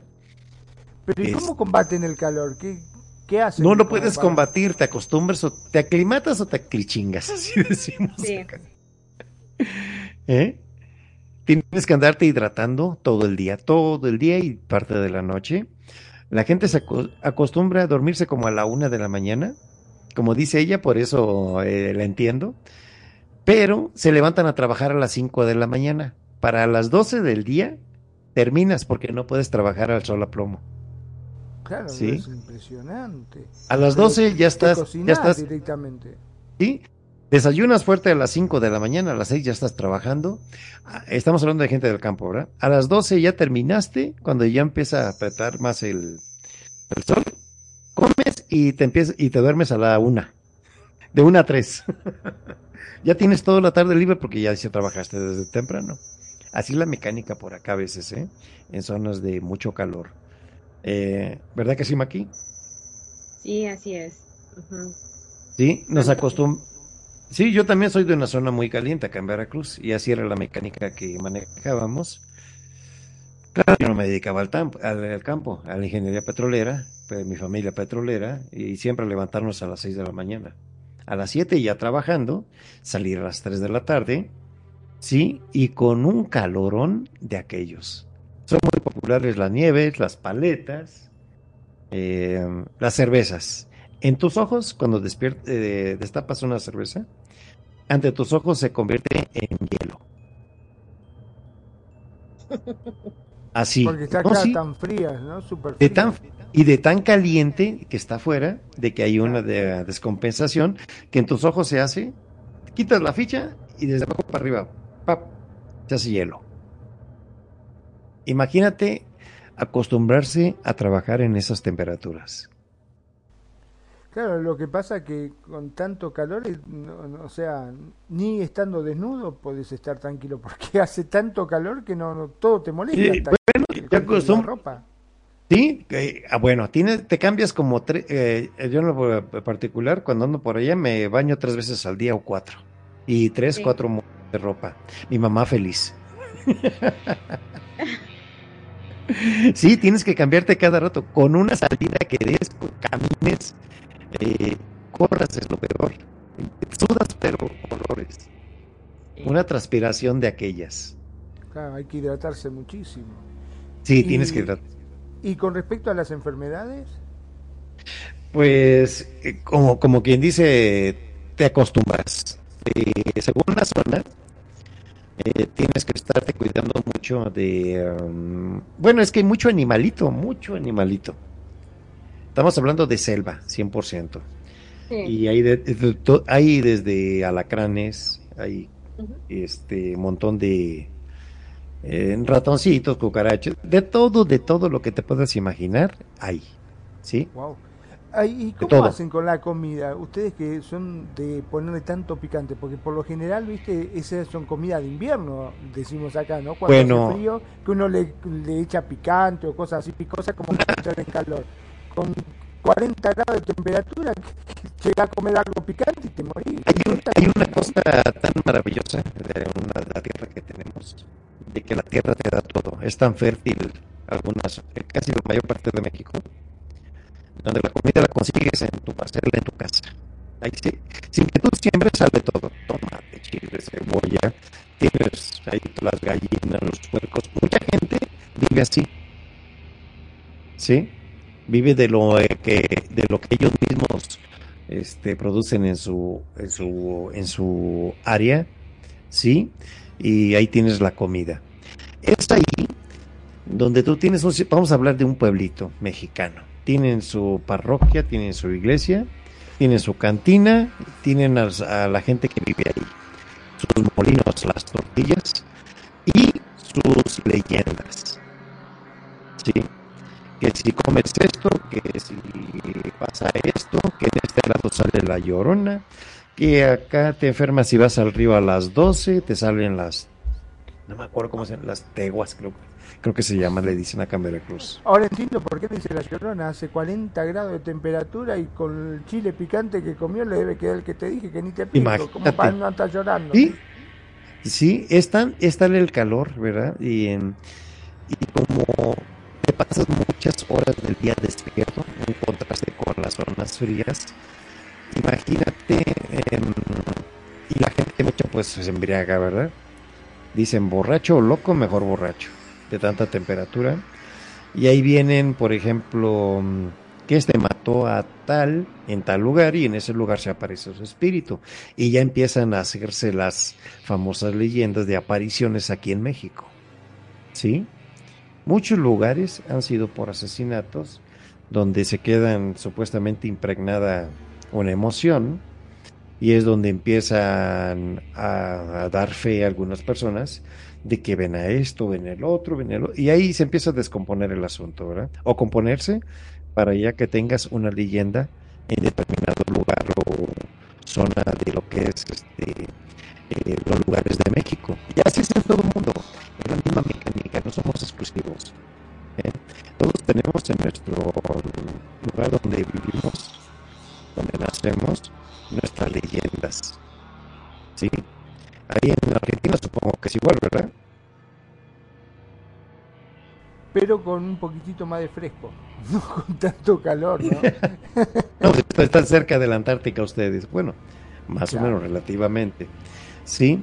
Maki, ¿es donde más se espanten en Yucatán? ¿Dónde es? Que tengas conocimiento.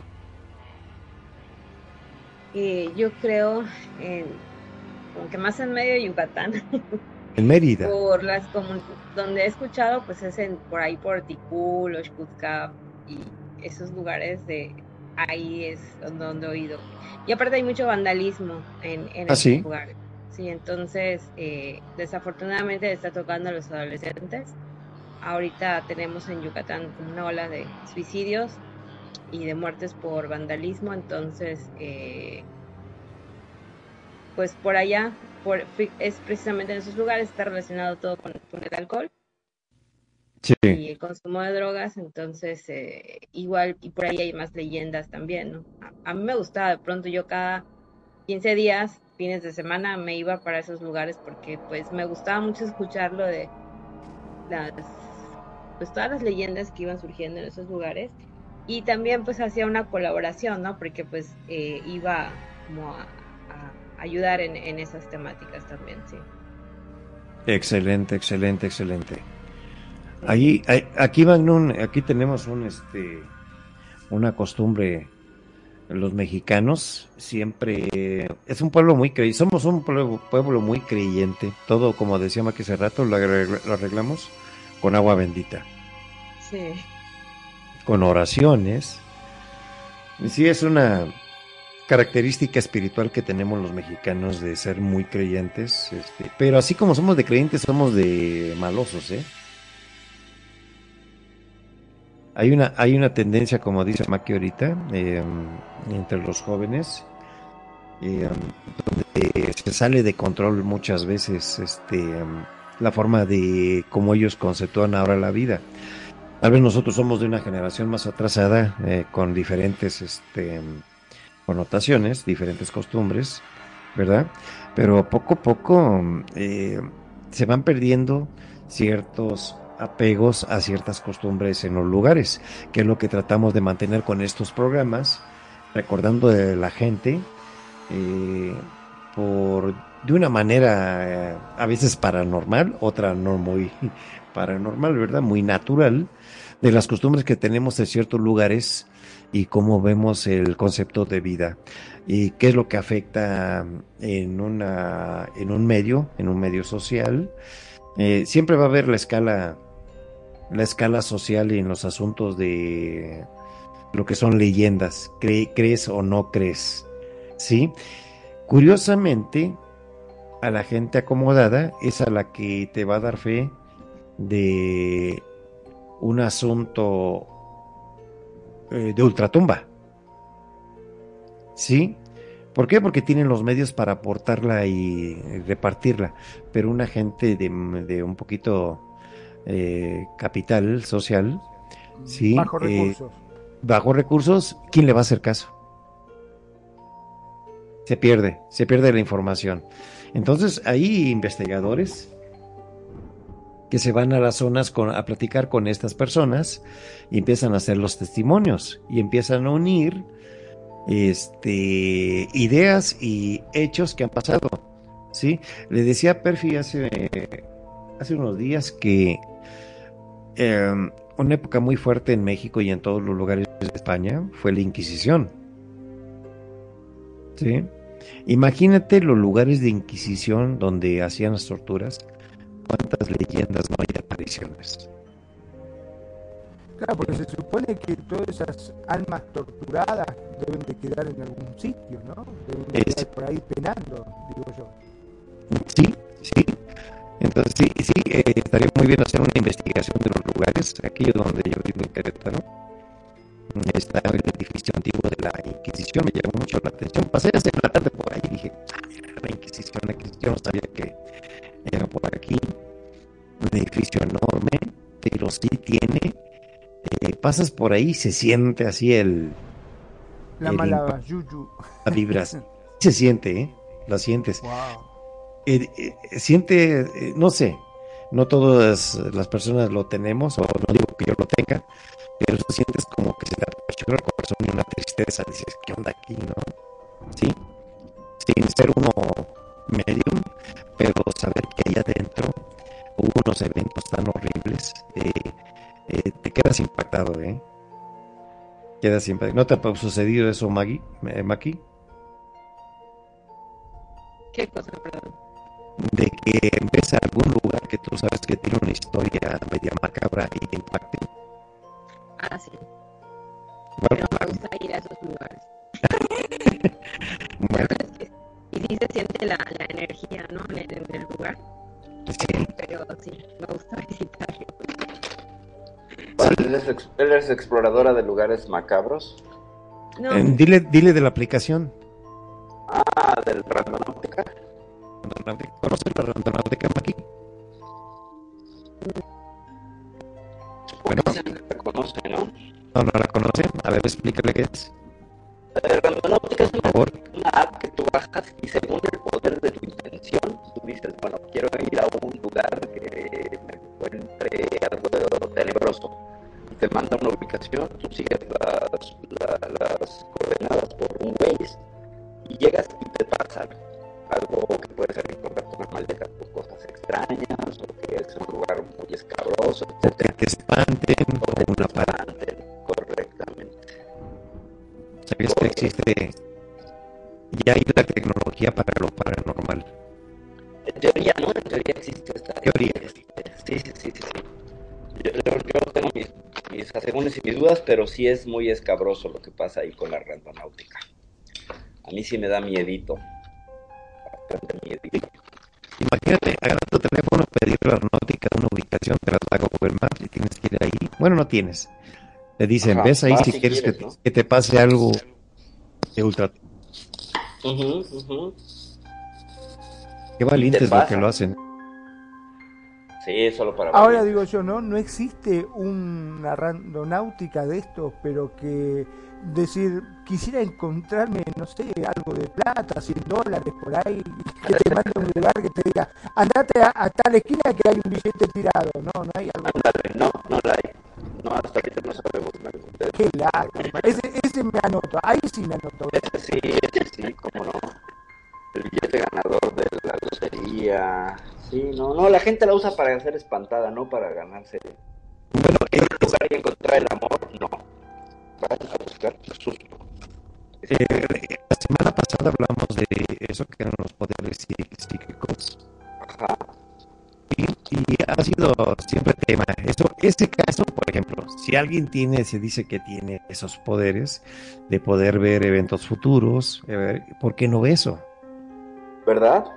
Sí, a ver, órale, demuéstrame. Pero ¿por qué? Porque no está relacionado a, Es que sería hacerse la vida fácil, ¿no? Y, y no, Sí. y, y la realidad insiste en hacer las cosas complicadas y difíciles para los seres humanos, sobre todo los ambiciosos que se acaban convirtiendo en wendigos. No, no hagan eso, muchachos. Wendigos y mendigos. Wendigos y mendigos, hay que perseguir la chuleta de manera honrada y ya, no te pasa nada. En Exacto. teoría, Hoy, hoy, hoy de los, de los, de los, este, nahuales. Ah, La pregunta, la pregunta, Prefi, es que se nos cruzaron dos términos. Sí. Nahual con chamán, ¿qué relación tienen? Eh, el chamán es una persona iniciada en una tribu que seguiría una suerte de mm, camino iniciático para tener acceso a una evidencia de un más allá y poder utilizarlo como, eh, como parte de una herramienta que beneficia a su comunidad. Es decir, el chamán es el guía espiritual de una comunidad. El chamán viene de prácticas muy antiguas que tienen que ver con por ejemplo, las imágenes que todo el mundo puede ubicar perfectamente de estos cazadores, de, de recolectores de los tiempos de las cavernas, donde después al oso se ponían la piel del oso de manera simbólica para adquirir su poder y su fuerza, y entonces se hacía un ritual, etcétera, es el chamán. Y el nahual pero mm, la piel se fundiría con la suya y se convertiría en una nueva entidad en aras de un beneficio personal. Es decir, el chamán estaría pensando en la comunidad, sería una forma de conciencia comunitaria y el nahual estaría usándolo por, no siempre, eh, por razones de ego, por razones de interés personal. Esa sería la diferencia más básica. Sí, venía en la descripción la palabra alter ego, que tenía la relación de la intención del nahualismo. Ajá, ajá. ¿sí? Sí, sí, sí. Y con, el- con eso estamos dando el punto exactamente de cómo, cómo cuál es la visión eh, de la gente eh, hacia un hacia un chamán, ¿sí? Ajá. Y que accidentalmente es cuando se topan con un nahual, porque no son muy afectos a que los vean, ¿sí? Ajá. No, no, ¿Tú no. viste un video, tendrás uno, un, un mes, que salió un video de un nahual cuando lo tenía corralado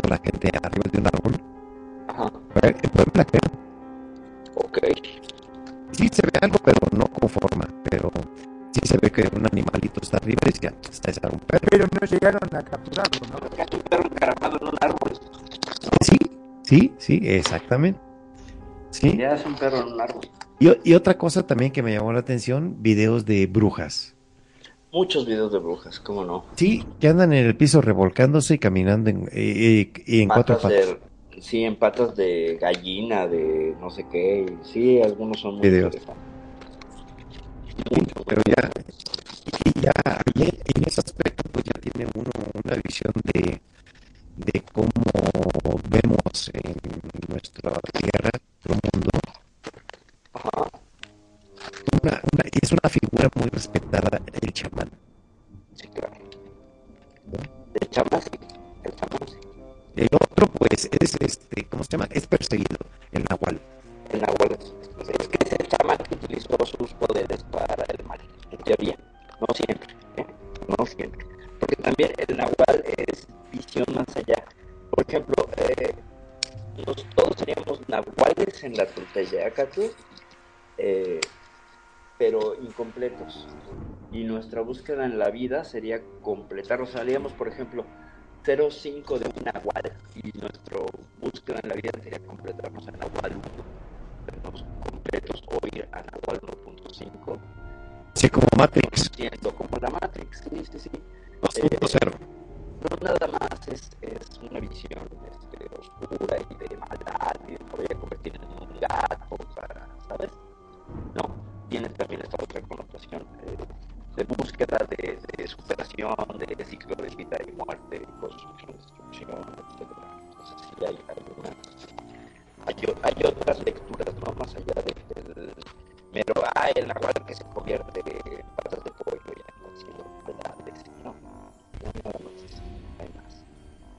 Sí. Nada más dejar claro eso, ese asunto, que sí en el Skinwalker y en el Wendigo, pues sí hay una, una intención de, de hacer una maldad, ¿no? de, de, de, trabajar por el ego, de, de una, de un, de una finalidad mezquina, ¿sabes?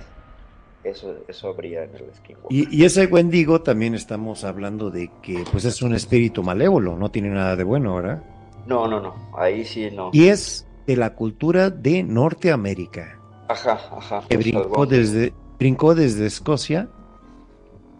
Bueno, Desde lo Nueva que pasa Escocia, ¿no? Nueva Escocia. Perdón, Nueva Escocia, Nueva Escocia. Sí, sí, sí, sí, sí. Canadá. Hacia, como dijiste atinadamente, el sur de Canadá y el norte de Estados Unidos. En esa zona boscosa, en donde aparecen estas, estas entidades, ¿verdad? Que son ya del folclore, folclore regional, Ajá, ajá. tienen mucho apego en esas zonas. ¿sí? La gente cree mucho en ellos y se cuidan de ellos también. Y sería interesante investigar cómo se defienden de ellos. Pues vemos ahí lo de la comadreja, ¿no? Pero, Pero sí. Yo te digo, si voy a. México voy con una con madreja bajo el brazo, por las dudas, ¿viste? Uno Pero nunca acá no hay skinwalkers, acá no hay skinwalkers, acá, acá si te fijas incluso pues a los, a los nahuales eh, los, los persigue la gente. O sea, no es ya no les tiene miedo, ¿no? O sea, también es que si tú sabes de alguien que es bruja, toda, ¿no? Y le caen y le hacen, le hacen, este, los linchan, buscan linchar. Y hay muchas historias donde, por ejemplo, alguien alcanza a darle un machetazo a la bruja y luego se descubre quién es la bruja verdadera, ¿no? Te cuentas, le dieron el machetazo como una suerte de gallina humanoide que apareció por ahí. Y luego una de las vecinas está en el hospital con un corte que salió de quién sabe de dónde. Y entonces se descubre quién es la bruja. Inclusive, esas películas mexicanas que tratan de eso, ¿verdad? Eh, sí, sí, yo creo que no con la- la- el enfoque correcto, porque Ajá. seguimos pensando en la bruja como la figura de la mujer mala, entregada a Satanás y todo. Y no, yo creo que la bruja también tiene otras connotaciones. Tenemos Oye, pero lo- de las. Lo chistoso, siempre nos llevamos la imagen de la bruja por los colores. ¿Te acuerdas de los colores de la primaria?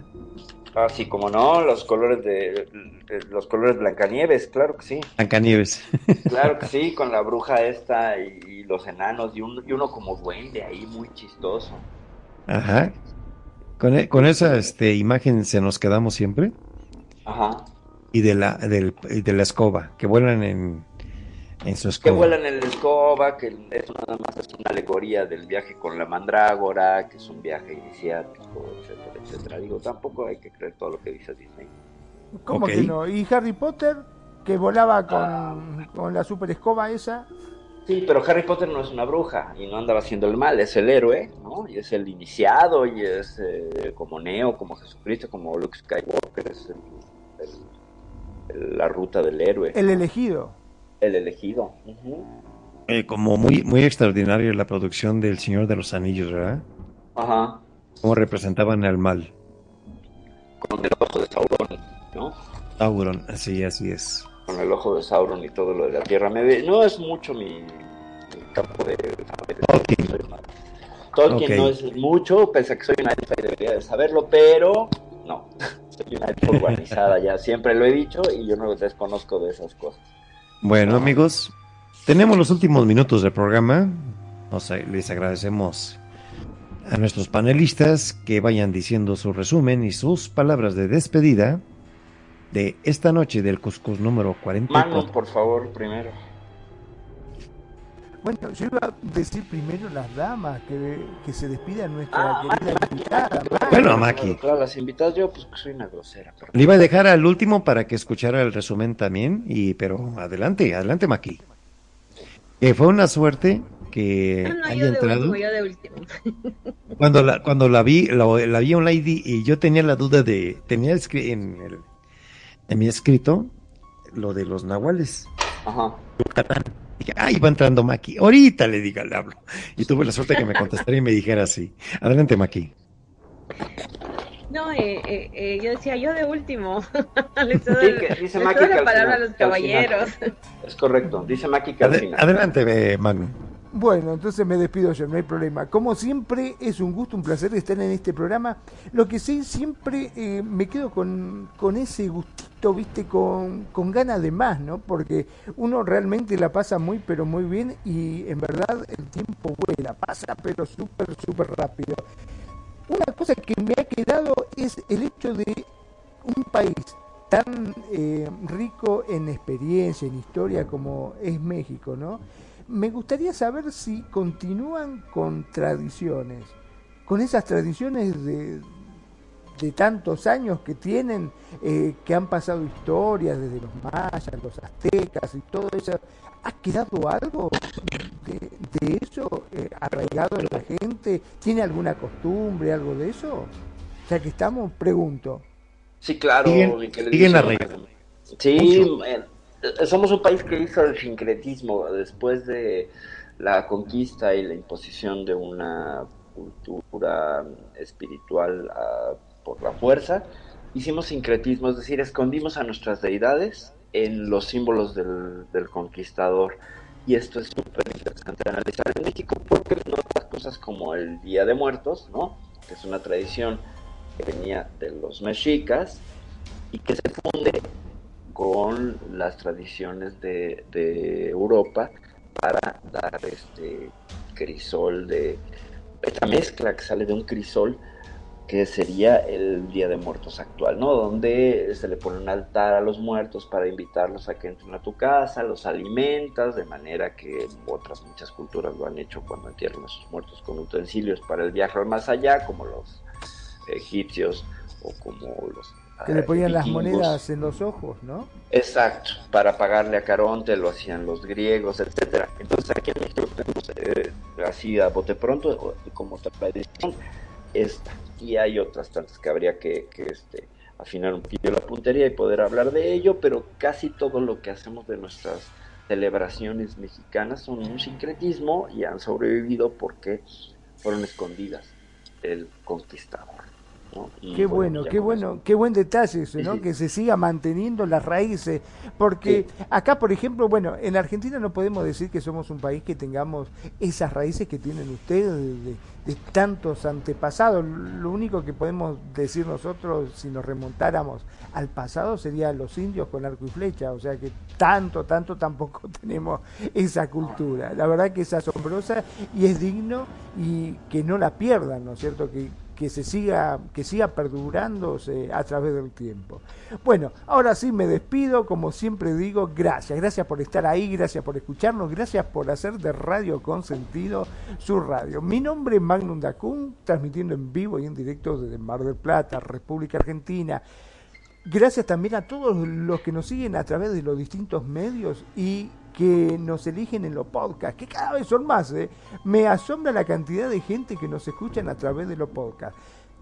El lugar para encontrar esos podcasts es www.radioconsentido.blogspot.com.ar. Ahí es nuestra página y está toda la programación de la radio, además de estar todos los programas que vamos emitiendo, ya que cada programa es grabado y subido a nuestro servidor. Además, obviamente, lo pueden encontrar también en iVoox, como en TuneIn Radio.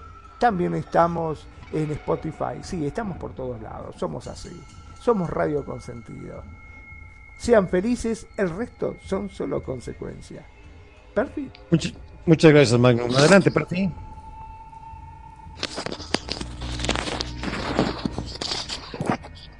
Se está peleando con el micrófono. Ya, perdónenme, perdónenme, perdónenme, perdónenme. No, no, no muteé aquí. Este, ya estamos fuera, ya terminamos, ya. No, no, no. eh, te Ah, falta despedirte a vos. Ah, perdón, pues yo lo había tomado como manera de despedida, pero bueno, Presidia Velas de la Ciudad de México. Muchas gracias, gracias Pretoriano, gracias Magnum por la dirección y el asunto técnico que hace posible que siempre podamos salir al aire con estos programas. Pretoriano, muchas gracias por invitarme para venir a debrayar y a, a decir un montón de bobadas sobre algunos temas o no sé, sobre algunos temas paranormales. Hoy hablamos de críptidos, hoy hablamos de lo que son los nahuales, los wendigos, mendigos. Consígase su comadreja, señores, y los skinwalkers. Espero que hagamos una segunda parte porque eh, hay más entidades que se quedaron fuera. Ya les dije, los Melonheads, Spearfinger, eh, los, las arañas medicina, etcétera. Es todo un mundo, al menos de los pueblos ah, de Aridoamérica, que sería interesante analizar. Los más famosos son el Wendigo y el Skinwalker. Con esto me despido, soy Perfidia Velas de la Ciudad de México, ya me voy. Gracias, Perfi. Nuestra estimada Maki, muchas gracias. Adelante. No, pues muchas gracias por la invitación, ¿eh? Eh, de es la segunda vez que vengo y, y, eh, mm, me agrada, ¿no? El, compartir desde la cultura maya, desde lo que vivo, desde lo que platico con la gente y, demás, ¿no? Y también me, invita, porque sí, antes de la pandemia, pues sí, iba mucho a, a, estos lugares que les comentaba y de pronto ya no. Y la primera vez que vine, entonces así como que, ah, volver a conectar con, como la invitación a volver a conectar con, con, con la cultura, ¿no? Con la gente y con, con estas leyendas, ¿no? Que, que pues son muy, este, muy, están muy arraigadas aquí en Yucatán. Muchas gracias. Gracias, gracias por la invitación, la verdad. Gracias, Maki. Y así, amigos, damos cierre a nuestro Cuscus número 44, pero los esperamos el próximo martes en el Cuscus número 45 con un otro super tema. Ya lo estaremos tratando Muchas gracias. Pretoriano Chrome se despide de ustedes. Hasta la próxima. Gracias.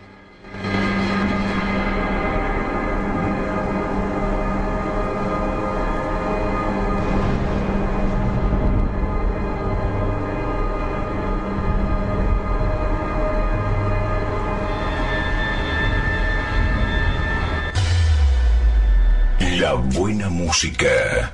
Solo la puedes escuchar por aquí. Radio Consentido, consintiendo tus sueños. Tu mejor opción en radio por Second Life.